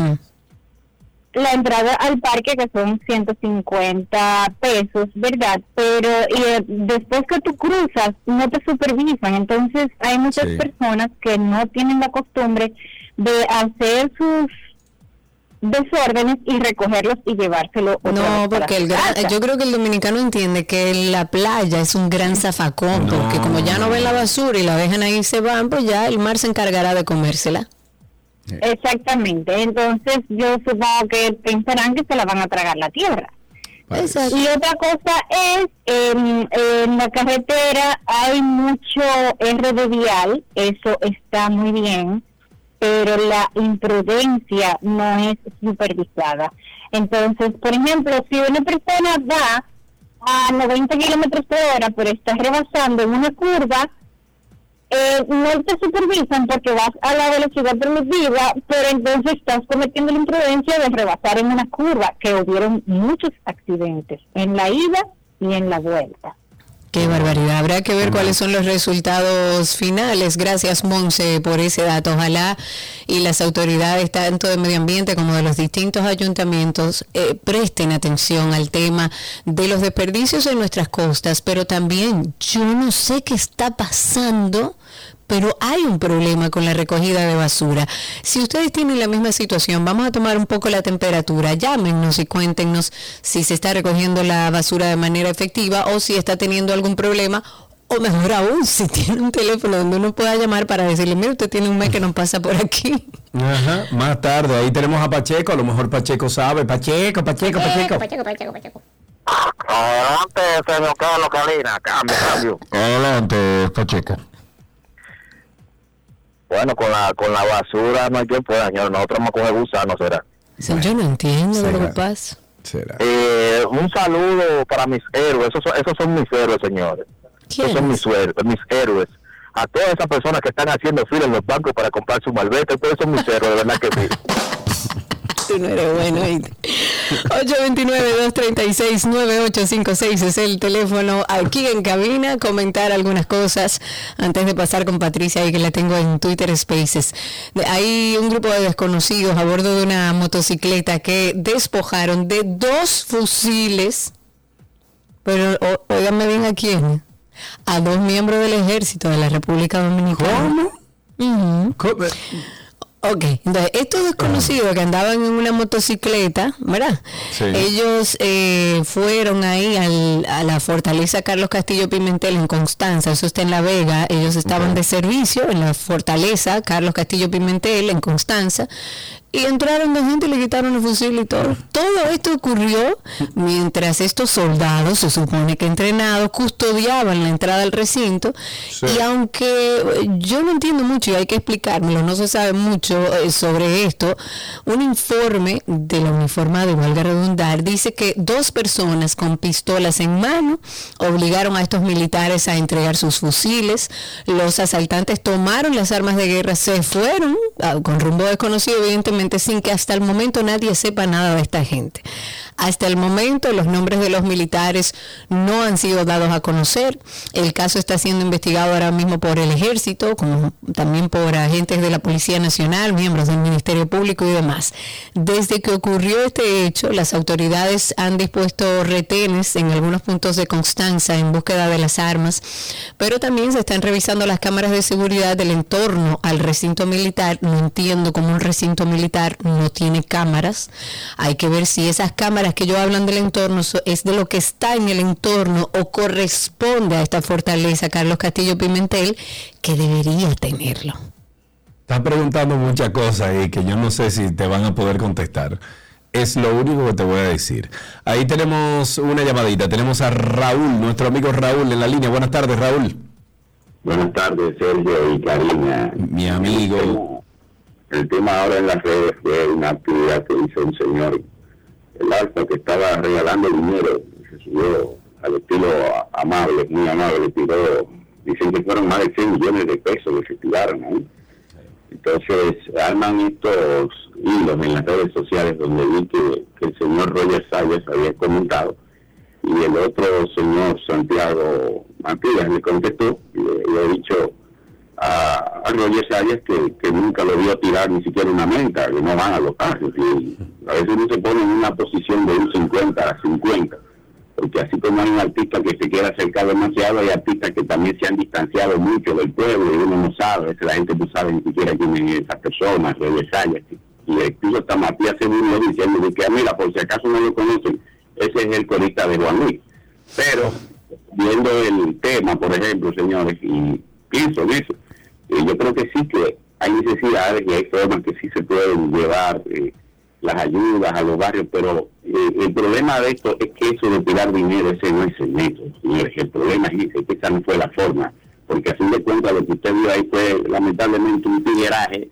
Era yo lo que siento que fue muy No humillante. solamente eso, eso, Raúl. es- eso es denigrante, tú tirarle el dinero a la gente. Ahora, ¿usted quiere, usted quiere eh, eh, ayudar a la gente de verdad? ¿O usted quiere...? Tú sabes lo que tú puedes lograr con 6 millones de pesos y cambiarle la vida a un grupo de personas, pero cambiársela de verdad, sin humillarlos. Tengo que salir en defensa de Roger Sayas, eh, que tal como bien lo mencionaba Raúl, es desde los inicios parte de 440. Lo que pasa es que Roger Sayas no sale a tirar dinero, ni a tomarse fotos cuando está dando el dinero o ayudando a alguien. Pero me consta que Roger Sayas ha sido muy activo en términos de colaboración, de Siempre. prestar su talento, su dinero y su tiempo para ayudar a los demás. Lo que pasa es que es mucho más noticia que salga un urbano desde un helicóptero a tirarse millones de pesos. Yo no lo critico, él puede hacer lo que quiera, el que recogió su dinero abajo también. Ahora, da pena porque si realmente él tiene la capacidad para donar 6 millones de pesos, que no todo el mundo puede hacerlo, si él tiene esa capacidad económica, debió sentarse en su barrio y decir, ven acá, ¿cuáles son aquí las necesidades? Emma, yo le voy a construir aquí, con la mitad de ese dinero, un centro artístico. Y aquí voy a construirle un que sé yo qué, con 6 millones de pesos, usted puede ser un catalizador de cambio en la vida de mucha gente dentro de ese barrio.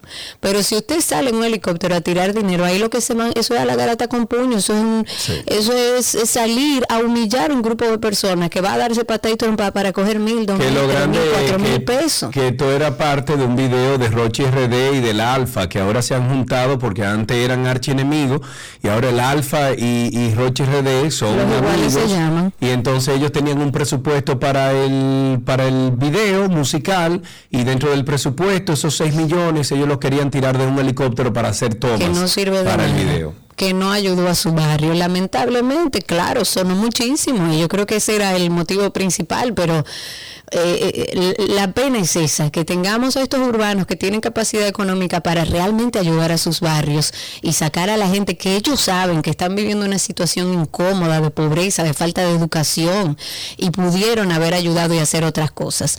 Voy con Patricia, que tiene hace un ratito ahí a través de Twitter Spaces. Adelante, Patricia. Buenas tardes, saludos. Bienvenida. Gracias. Primero, para felicitar a los jóvenes dominicanos en su día. Mucha felicidad y mucho éxito. Y segundo, para externar una preocupación que tengo, porque hay empresas que tienen la edad para emplear a los jóvenes hasta los 35 años o hasta los 40. Ya de ahí para adelante no, no pueden eh, aplicar para trabajar y eso es un absurdo. No hasta los 40 años la persona está en su plena juventud. Pero claro.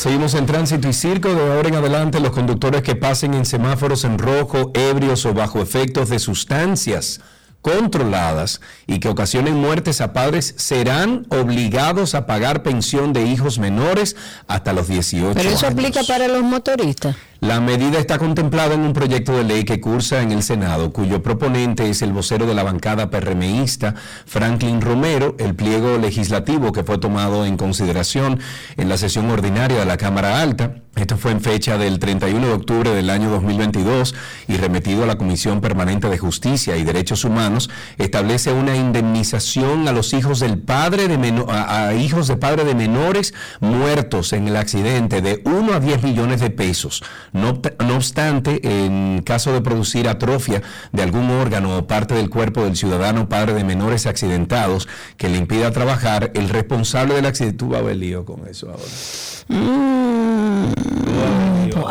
Tú vas a ver lío ahora. 829 Te lo digo dos, ahora, tú vas a ver lío con eso ahora. Es que yo, yo creo que eso no tiene que ser tan complicado, ¿eh? Eso es La ley, en la ley Karina, usted choca a alguien, usted tiene que regirse o, o- usted es un criminal. Lo que pasa es que hay que establecer que si usted se pasó un semáforo en rojo, usted va a ser procesado penalmente porque usted está atentando contra la vida de otro. Entonces, así es súper sencillo. En otros países, el tema de pasar en rojo es penal. Sí, Usted claro. va preso porque esa acción pone en riesgo la vida de otra persona. Pero aquí no estamos complicando la vida, que le paguen a los hijos. Eso no va a llegar a ningún lado. Y mira que no soy nube negra. Yo creo que las leyes son simples y que lo que hay es que cumplirla y establecer que el que se cruza en rojo va a ser procesado penalmente. Y ya. Pero no Claro. creo en ella porque los agentes de AMED parece que están entrenados para que los que mayormente se van en rojo, que son los motores y los vehículos públicos, como que ellos no, ellos no existen, esos carros no nada. existen, parece que son transparentes. Para nada. Ahí tenemos una llamadita, tenemos en la línea a Freddy. Buenas tardes, Freddy, adelante.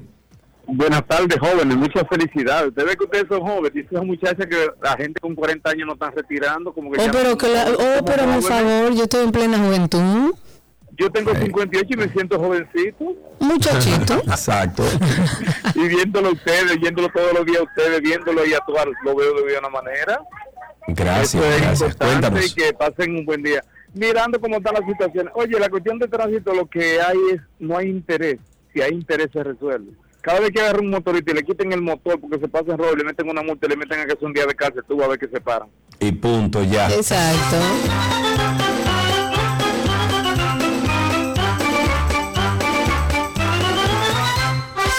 Mira, nos cuenta Lucas Guzmán a través de YouTube en un comentario, dice, en Alemania si te vas en rojo y muere alguien, primero te quitan la licencia de por vida. Usted no puede volver a manejar ningún vehículo de motor.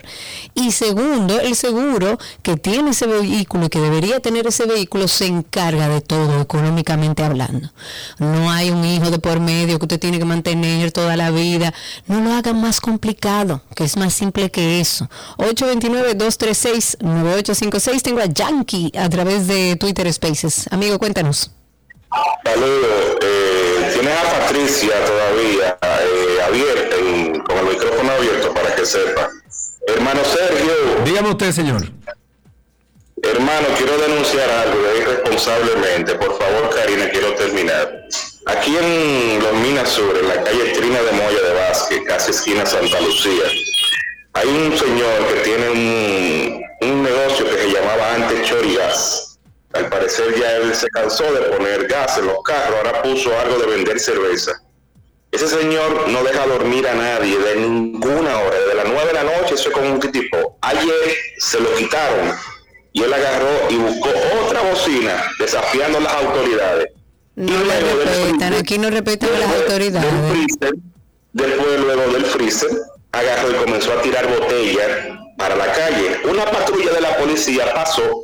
Si tú le dijiste algo, Karina, él, la misma hizo la policía. Sí.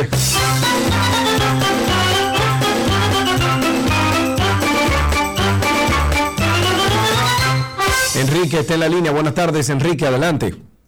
Gracias, Sergio Karina. Primero felicitarlos por el programa tan excelente que... Gracias. que. Gracias. Segundo, esta mañana eh, duré en el vehículo en la 27 con Luperón más de una hora y 30 minutos dentro Ay, porque había una sola bandera. Sí. Entonces, el viernes pasado era el día de, de Duarte, creo yo, y entonces ponen día de fiesta el lunes. El jueves el día de sábado, fiesta. el domingo, el lunes. Entonces, hoy, que todo el mundo sale a trabajar, a las 8 de la mañana hay un acto y paralizaron el tránsito como por 3 o 4 horas. Fue una mala decisión.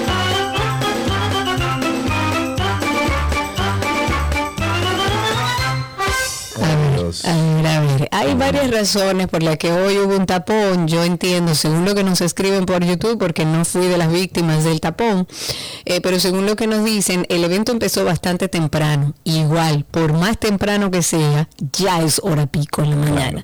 Entonces ahí se combinaron varias cosas, no entiendo por qué hacer esto en horario pico, no entiendo por qué en un día laboral, por qué no lo hacen en otro momento, pero aparte de esa actividad que se hizo en, en la Plaza de la, de la También hubo un triple choque en la autopista 6 de noviembre, eso es en las inmediaciones de Campo Club en dirección oeste-este en San Cristóbal, que eso también generó un caos en el tránsito en la mañana de este martes y provocó grandes retrasos de hasta más de una hora entre las personas que se dirigían a Santo Domingo.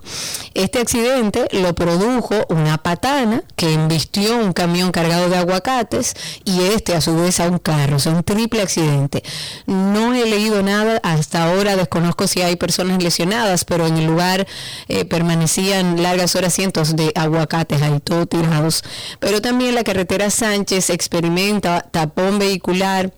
Y ante toda esta situación eh, y del tráfico congestionado, muchos conductores decidieron desviarse por la carretera Sánchez para poder llegar a la capital, lo que también provocó la lentitud en el desplazamiento. Pero no solo esto hizo que las personas que ingresaran a Santo Domingo desde las provincias, sobre todo sur, llegaran tarde a sus trabajos, pues desde el peaje de las 6 de noviembre se extendía la fila de vehículos, señores, enormes, que muchos atribuían a la actividad que se hizo cerca de la Plaza de la Bandera y a un operativo en Santo Domingo Este, todo junto, y las mañanas de los dominicanos, bueno, ya ustedes las vivieron.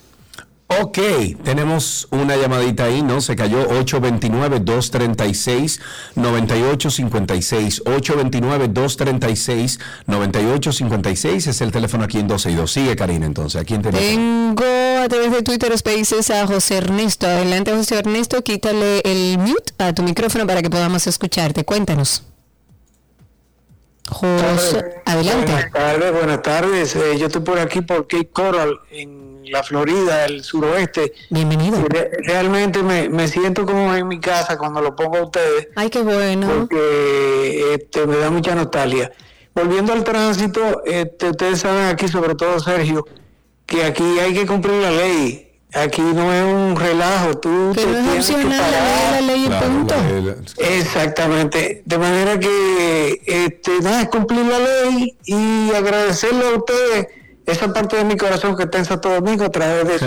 Ay, gracias, José. Muchísimas gracias de verdad por llamar y hacernos saber que escuchas el programa desde allá. Compártelo para otros dominicanos. Tengo también a través de Spaces a Ana María. Adelante, Ana María, te escuchamos. Cuéntanos.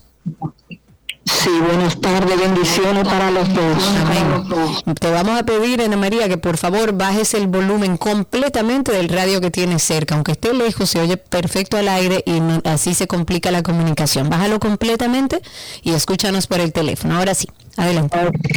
Sí, fíjate, yo estaba viendo también la, el Twitter de, de Robert Y dije lo mismo, pensé lo mismo, que él debió buscar otra alternativa. Hasta había hecho un, como un sondeo de las personas necesitadas de ese barrio, de esa, por eso donde él estaba, y regar ese dinero. Donde estaba el Alfa y Rochi. Exactamente, y no hacer eso que hizo, porque eso es jugar con la dignidad de la persona, es humillar a la persona. Eso no es una cuestión de que te estoy regalando, eso te estoy humillando, te estoy, eh, eh, no sé ni cómo decir la palabra. Feliz resto del día para los dos y felicidades. Bendiciones y muchas gracias. Y estoy de acuerdo con usted. Eso es para que no se equivoquen los que viven ahí y de donde él dice que salió de su barrio. Eso es para humillación, porque eso no le va a cambiar la vida a nadie, ni le va a dar absolutamente nada. Él pudo haberlo hecho de manera consciente y aportando ese dinero, si realmente fueron 6 millones de pesos, y aportando ese dinero en ayuda. Que además, señores, hay que sacar 6 millones de pesos del banco. Bueno, si lo tienen en el banco, Karina. ¿Dónde lo tienen? Ajá, Karina la Ajá. Pero Entonces, entonces tendría que salir. Ahora mismo las autoridades tienen que salir a preguntarle, ¿dónde está ese dinero? ¿Dónde tú lo Oye, sacaste? ¿Dónde están los impuestos? ¿Y dónde y toda, esa fiesta que hacen? ¿Tienen que pagar los impuestos o nosotros somos los únicos P? Ah, Karina Larrauri. ¿eh? ¿Qué autoridad qué autoridad tú me estás hablando a mí? Hello. hello, ¿Estamos bien? ¿Me escuchan bien? está perfecto, se oye perfecto, cuéntanos. Tres cositas. Adelante. Villa Juana, Ujú. motorista, usando el teléfono, parqueándose en, la- en paralelo, el camión de la basura a esta hora. Fíjese, ¿qué tenemos? Ahí va una. La segunda cosa. ¿Ya? ¿Están ahí? Ah, están ahí. Ah,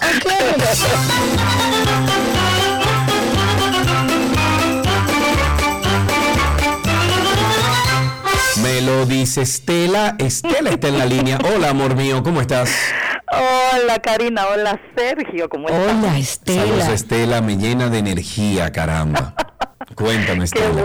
te voy a dar más energía ahora. Gracias, cuéntame. Para decirte y contestarte la pregunta, creo que fue eh, Karina que la hizo, que de dónde sacó el dinero el señor Alfa. No, no, yo digo de su trabajo. Ahora, ¿pagó los impuestos de esos 6 millones de pesos que repartió por un helicóptero? Ah, pero ahora Karina tiene que trabajar en la DGI, entonces. No, no, no, no, yo estoy haciendo una pregunta como una ciudadana. Eso es envidia. Usted va al banco a decir que va a sacar 6 millones de pesos y le deseo suerte. No, Envidia. Karina, que no fue del banco, él lo sacó, No. fue del mismo sitio de donde tenía los plátanos, ya me hablan. Ay, Dios mío, muchacha, tú no eres buena.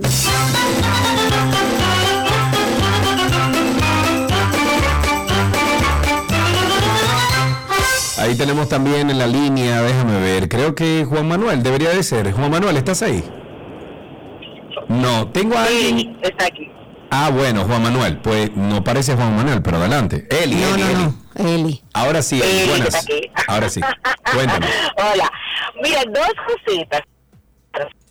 Una, sé si han visto del chico que, que, que pudo ayudar, salvar a la persona que se había desmayado manejando en Estados Unidos. No sé si vieron eso. Sí, el, el joven dominicano que se lanzó al highway con toda la Sí, nieve y entró y todo, sí lo vimos. Exactamente. Eh, muchos haters que si cualquiera lo hubiera hecho, pero la verdad es que cualquiera no lo hizo. Mentira. Soy punto. Y de verdad que... Entonces lo otro es, señores, miren, hay un tema eh, largo y tendido eh, con, con el asunto del alfa, pero y específicamente voy, yo no sé ni lo que yo siento con, con, con Alfa y Rochi, pero eh, respecto al pueblo me da mucho dolor. eh, porque la verdad es que nosotros estamos aquí pensando que es la dignidad del pueblo, que no sé qué, pero la verdad es que a ellos eso no le importó. A ellos lo que le importó fue recibir su dinero y bebérselo, hacer lo que sea. Y de verdad que le da maní eso de que, que si la dignidad, que si me lo dieron de otra forma. Sí, esa eso es la realidad. Incluso esa Pero gente salió a defenderlo. Exacto, el dolor que me da es con las personas que aceptan recibir eso. Eso es lo que duele más. Yo creo que eso es lo que tenemos, lo que nos tiene que preocupar más, lamentablemente. Lo que tenemos es que, gracias a Mm. ti, lo que tenemos Eli que enseñarle a ese, ¿cuál era el barrio al que fue el alfa? ¿De dónde es el alfa? No, no sé. de recuérdamelo Cris porfa que no recuerdo lo que debe entender ese grupo de personas es que el alfa no está haciéndole un favor el alfa no tiene intención de cambiar la vida de nadie el alfa no eh, tiene intención por lo menos con sus acciones no demuestra que quiere generar un cambio de lo que él vivió a lo mejor de lo que él sufrió y vio en su en su barrio él los utilizó que usted diga mira a mí no me importa pues yo cogí mil, mil pesos y me compré mi pote es válido, es validísimo. Ahora, él los utilizó para que hoy estemos hablando de él y todos los medios de comunicación, bien o mal, estemos hablando de él. Él en ningún momento, no creo que haya sido así, pensó en de qué manera con estos 6 millones de pesos que no voy a utilizar en un video, puedo llevarlo a mi barrio para mejorar la calidad de vida de mis, de donde yo nací ese no fue el punto de partida. El punto de partida fue hacer publicidad con la con la Y grabar pobreza un de la video, gente. Karina, también. ¿Ya?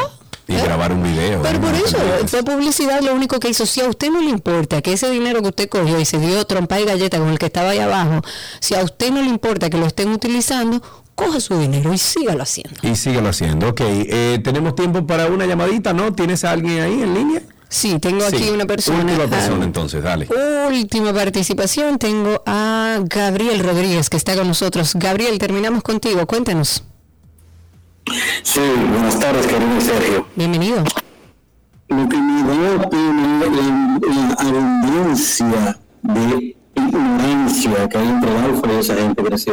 Eso, lo. Sí, da pena, la verdad es que da mucha pena, no solo la ignorancia de él como artista, teniendo la capacidad, si fueron realmente 6 millones de pesos, de cambiarle la vida a mucha gente de su entorno, y que lo utiliza así, da pena ver que también el que recibió ese dinero que caía de ese helicóptero no se da cuenta de que lo están utilizando. Por lo menos, para que usted empiece a entender cómo es que funciona esto, cójalo el dinero, como le decíamos con los políticos, cójale el dinero pero haga lo que usted quiere. No vea a esa persona como una persona que le está ayudando, porque eso no es ayuda. Eso es un dinero que le cayó, usted lo cogió y va y se compra su cervecita o a lo mejor lo utilizó para su comidita, pero sepa usted que el punto de partida no es ayudar, es utilizarlo a ustedes para hacer publicidad con ustedes. Con esto finalizamos Tránsito y Circo. Gracias por la sintonía. Todavía queda media hora de contenido con todos ustedes. Ya regresamos.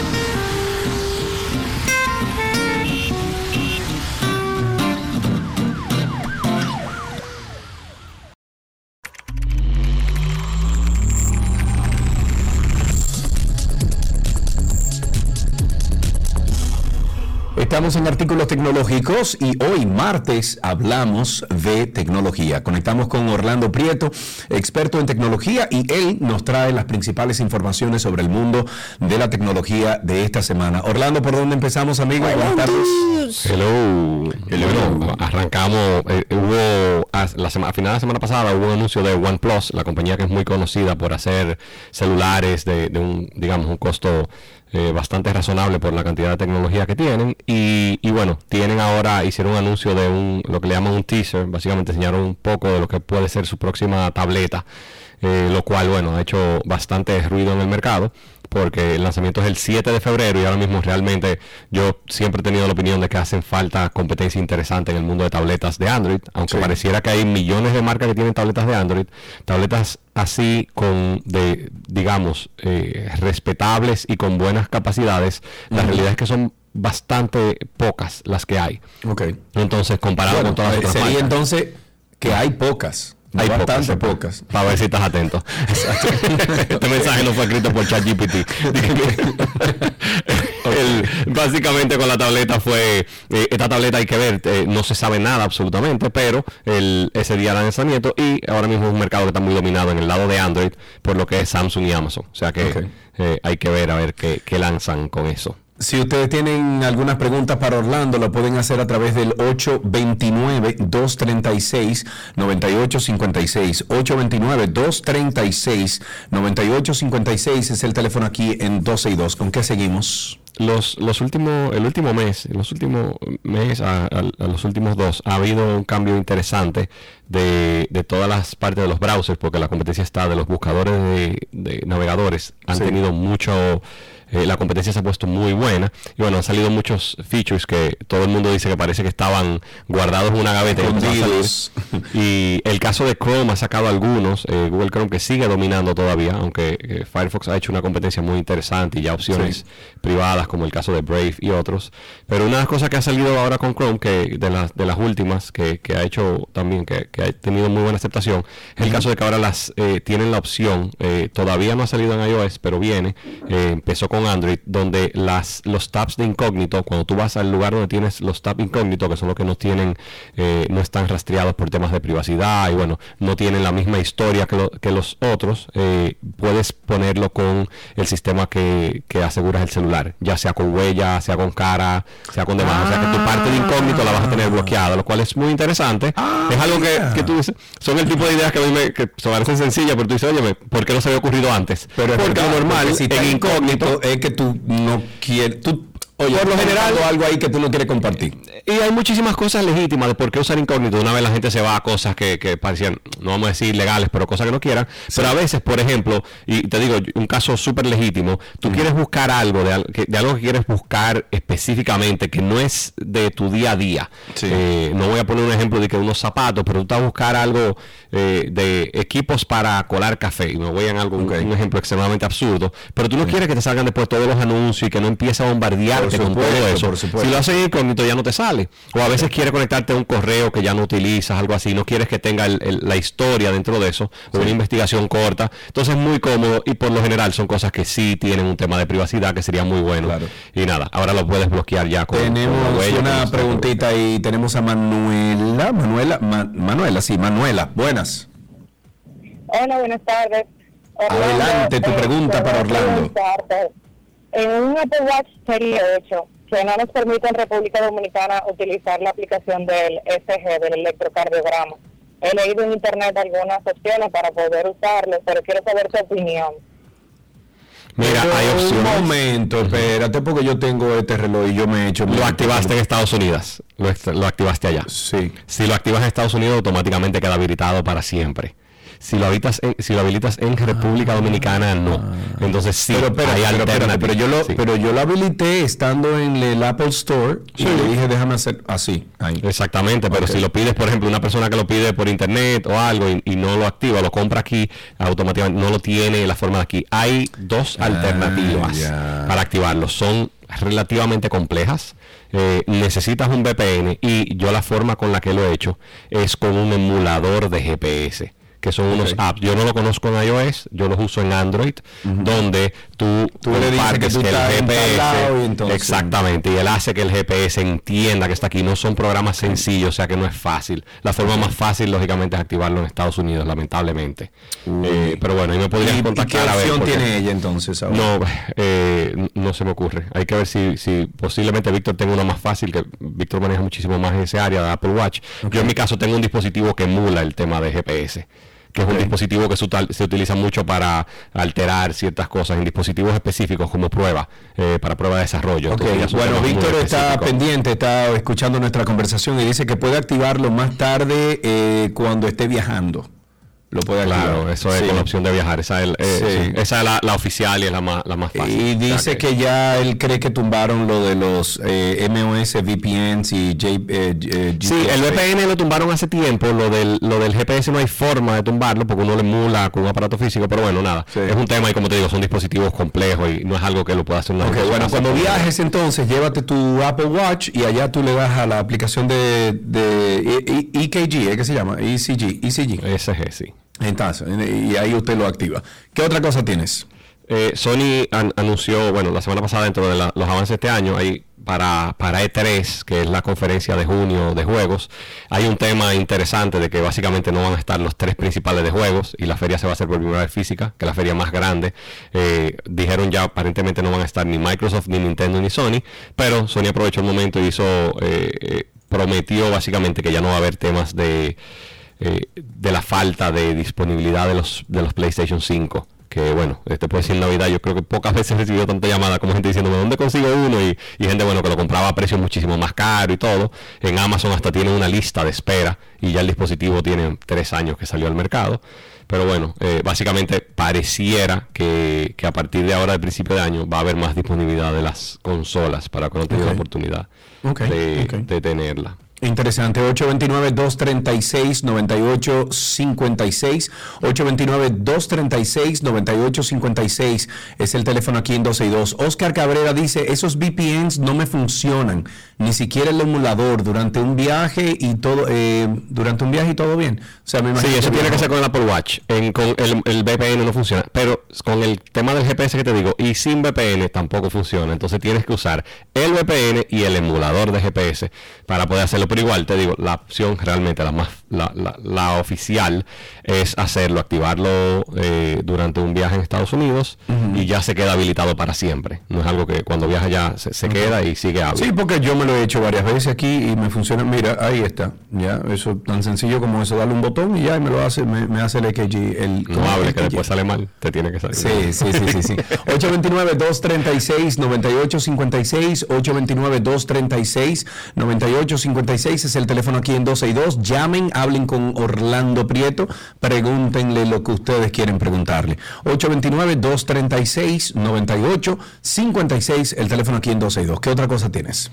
Ha salido un, un estudio que bueno, mu- mucha gente lo ha puesto y lo ha reposteado mucho, eh, de, que salió la semana pasada, de- que hicieron en Carnegie Mellon, en la universidad, donde básicamente con un modelo de dispositivos Wi-Fi, con unos TP-Link normales, ¿entiendes? Ujú. unas antenas Wi-Fi, han hecho que, lógicamente ha sido muy sensacionalista todos los títulos que han puesto, porque dice que pueden ver a través de paredes, pero básicamente con la señal han logrado ver dónde están las personas en una habitación de forma cuando digo bastante precisa, estamos viendo que se ve hasta de forma tridimensional. Entonces ¿Qué? ha sido ha sido extremadamente controversial porque lo que ha hecho básicamente tiene el contorno de la persona por cómo rebotan las señales alrededor de ellos. Eso es algo que se hace hace tiempo, pero que ahora mismo lo interesante es que por primera vez lo han hecho, por lo menos publicado, porque sabrá Dios si ya lo hacen hace mucho. Lo puedes eh, lo por primera vez lo han hecho con un dispositivo que puedes comprar en Amazon. Lógicamente no han publicado el código porque es un tema de privacidad súper eh, sensible, pero es algo que cuando ves las imágenes tú puedes ver la forma en la que ellos van eh, viendo el contorno y el movimiento. No solamente un punto, sino la persona en físico. Lógicamente no tienes eh, imagen, sino que simplemente tienes rayas de contorno, pero es algo que ha tocado mucho el tema de privacidad porque hay lugares donde puedes ponerlo para ver movimiento de personas y cosas Sí, así. claro, claro, Que las cámaras, aunque existen cámaras escondidas y todo, el 90 eh, la gran mayoría de las cámaras son visibles y uno por lo menos sabe cuándo está. O sea que eh, ha hecho muchísimo, mu- básicamente ha sido muy reposteado y se ha visto mucho en, en redes. Y bueno, hay que ver, eh, ahora mismo está todo el tema de privacidad, si publican uno ese código para uno ver cómo lo puede eh, poner. Sí, pero eso es un problema, porque imagínate quien tenga eh, ya acceso a esas... Ah, no, imagínate, claro. o sea, ya te puede ver dentro de la parte, o sea, de- dentro de tu casa sin tú hacer absolutamente nada, loco. Sí, ese es el tema principal que dicen, el tema de que no sea con ¿Qué, tu qué tan detallado es? No, es tan detallado como saber que tú eres una persona y que se ve tu movimiento, pero lógicamente no te voy a poder reconocer como persona. Pero tú tocaste en el punto más clave que es, y si pasa, por ejemplo, que alguien lo pone fuera de mi casa y se ve dentro de mi casa. ¿Entiendes? Entonces, ya uno entra en todas las teorías, sin entrar en teorías de conspiración y todo demás, pero de, de que existen formas de uno hacer lo que la pared perimetral tenga un bloqueo de eso, pero tampoco va a salir tu wifi, ¿entiendes? Entonces, eh, son el tipo de temas que tenemos que ir eh, poniendo sobre la mesa, porque es algo inminente, es algo que hay que acostumbrarse a vivir. Y, y uno se imaginaba hace 20 años que nada iba a una cámara y hoy en día no hay una esquina en la que tú camines al aire libre y, y no tengas un punto casi visible. Eh, antes de finalizar con lo que tienes ahí, ¿tú viste el video de Boston? El del, el del robot, sí. El, del robot que va y el Sí, que va y tira, la, tira, tira el, saco y lo miren, sube y todo. Óiganme bien. Ese video es interesante, ustedes lo ven. Sí. eh, wow. El behind the scenes, o sea, el tras bambalina, ¿cómo lo hicieron? ¿Cómo pudieron hacerle entender a ese robot por dónde agarrar el bulto, cómo brincar, qué buscar, cuáles son los- las opciones que tiene para llegar a, a su cometido? Es impresionante. ¿Tuviste? El robot sí, el- bueno, el robot tiene más cerca de te diría casi 15 años, salió de una competencia de DARPA de Estados Unidos y, y era una cosa que parecía, digamos, eh, estoy diciendo de forma coloquial, pero parecía como un robot brutísimo. Y hoy en día la movilidad que tú ves, que lo hicieron emulando un humano, como tiene las articulaciones, cómo se agacha y la fuerza que tiene, que es lo más interesante, porque el ejemplo que pone es un ejemplo de que pueda ser, imagínate, un área de combate. Y es algo que al final es una pérdida económica, no una pérdida de una vida. Y la forma en la que lanza por primera vez, que lanza algo de peso y lo pone en el sitio preciso donde cae, loco, tú todo dices, "Óyeme, es verdaderamente impresionante. Imagínate tú ahora ponerle a ese robot el, eh, lo que está haciendo Chat GPT y ya entonces... es suficiente para no dormir, vamos a seguir durmiendo tranquilos, o sea. ¿Con qué finalizamos, Orlando? Bueno, terminando del mismo mundo del, del área de juegos, Meta empezó a hacer con, ha tenido muchísimos temas, lógicamente todos que han visto ha caído muchísimo toda su valoración eh, por toda su apuesta al metaverso. Y bueno, una de las cosas que empezaron a probar ahora es por primera vez hacer ambientes con solamente para miembros, entiéndase que el metaverso no sea totalmente abierto, sino que tenga grupos de interés similares, lo cual es muy obvio, pero por algún Sí. motivo no lo habían hecho. Y ahora mismo ya por lo menos uno puede tener cosas con gente que piensan similar a ti y que no tienes todo el tema de, de la diversidad que hay, que ha causado muchísimos problemas en la adopción, pues la gente termina no gustándolo, o sea que hay que ver por dónde va, pero hasta el momento ah, definitivamente han parado mucho su desarrollo con la cantidad de miles de, usua- de, de empleados que, que despidieron y que, que ha ido afectando muchísimo, o sea que... Ok, bueno, pues eh, tienen ustedes el- el- la dicha de poder regresar a este video de YouTube y ver todo lo que Orlando ha compartido con nosotros. Orlando, muchísimas gracias. A ustedes. Muy bien, hasta aquí artículos tecnológicos en 12 y 2, ya regresamos.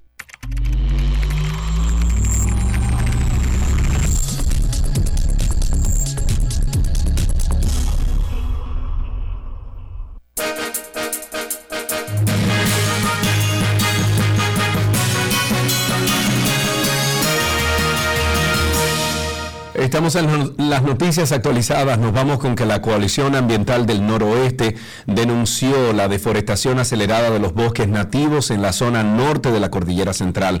En una asamblea extraordinaria de la, de la coalición, el pasado domingo se planteó la situación de deterioro de esta zona boscosa. Asimismo, ellos mismos manifestaron su preocupación frente al impacto ambiental desde San José de las Matas hasta Restauración, como consecuencia de la siembra de pasto para la ganadería y la producción de madera a gran escala. La entidad indicó que esos procesos ponen en riesgo el abastecimiento de agua para la población, así como la producción de alimentos de toda la región noroeste. En otra noticia, el uso frecuente de la prisión preventiva ha provocado una sobrepoblación carcelaria y ha desbordado la carga laboral en los tribunales. Eso no lo digo yo, lo afirma el juez de la primera sala de la Corte de Apelación del Distrito, Rafael Weiss. El magistrado forma parte del programa de optimización del proceso penal, un puesto en marcha por el Poder Judicial con el objetivo de hacer más eficiente el servicio judicial. El juez de Corte Penal puntualizó que la tarea más urgente es buscar solución al elevado número de presos preventivos. Una nueva investigación del Instituto de Psiquiatría, Psicología y Neurociencia del King's College de Londres, está en Estados Unidos, esta que hizo el estudio, ha desarrollado un análisis de sangre que podría ah, utilizarse para predecir el riesgo de padecer la enfermedad de Alzheimer hasta 3.5 años antes del diagnóstico clínico.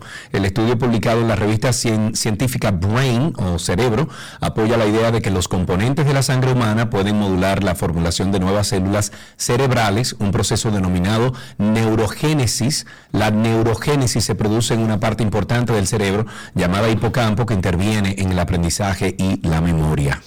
En otra noticia, voy estaba tratando de conseguir un, el video porque vi las imágenes del presidente del Colegio Dominicano hablar sobre la situación. Pero les comento que el presidente del Colegio Médico, Senén Cava, ha convocado a todos los médicos, a todos los galenos y sociedades médicas especializadas a participar en la Asamblea General Extraordinaria. Esto se va a realizar mañana, primero de febrero.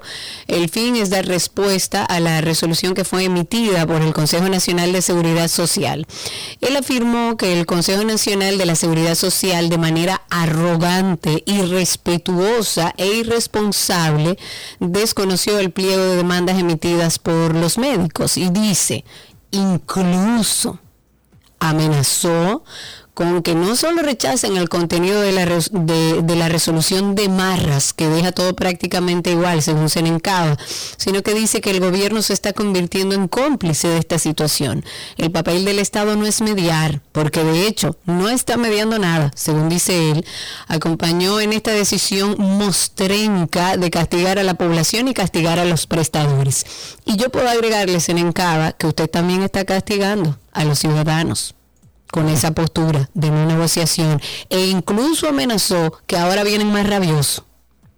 El ministro de Educación Superior, Ciencia y Tecnología, Franklin García, informó este martes que el gobierno estatal invertirá un aproximado de 1.040 millones para el mantenimiento de las becas internacionales que anualmente concede la Intendencia. Lo importante es que paguen a tiempo.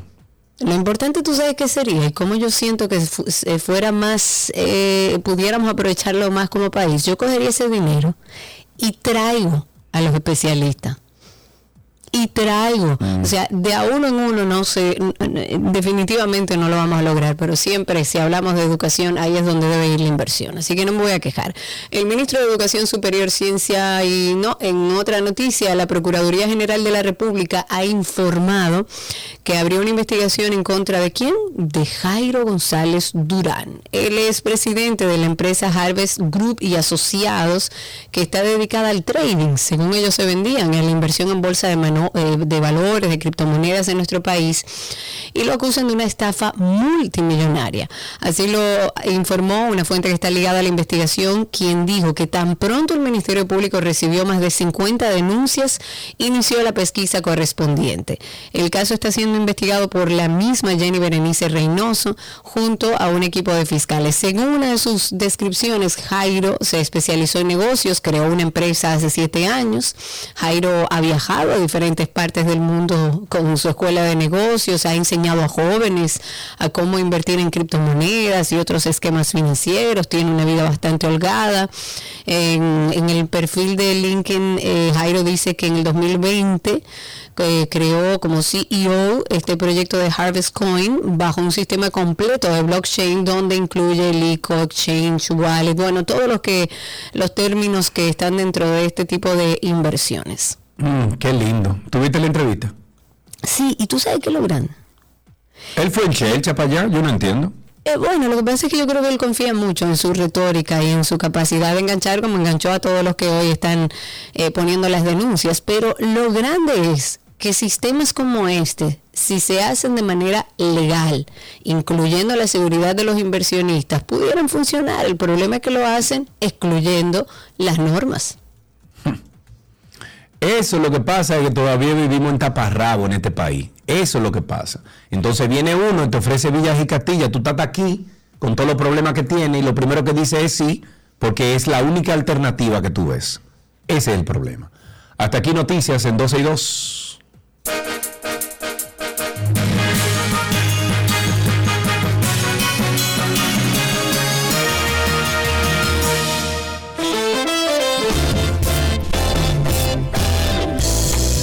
Esto finalizamos Trans, hoy Tránsito y Circo, el programa completo en el día de hoy. Muchísimas gracias por la sintonía. Nosotros eh, estaremos mañana a las 12 del mediodía con todos ustedes, aquí de nuevo por Pechú.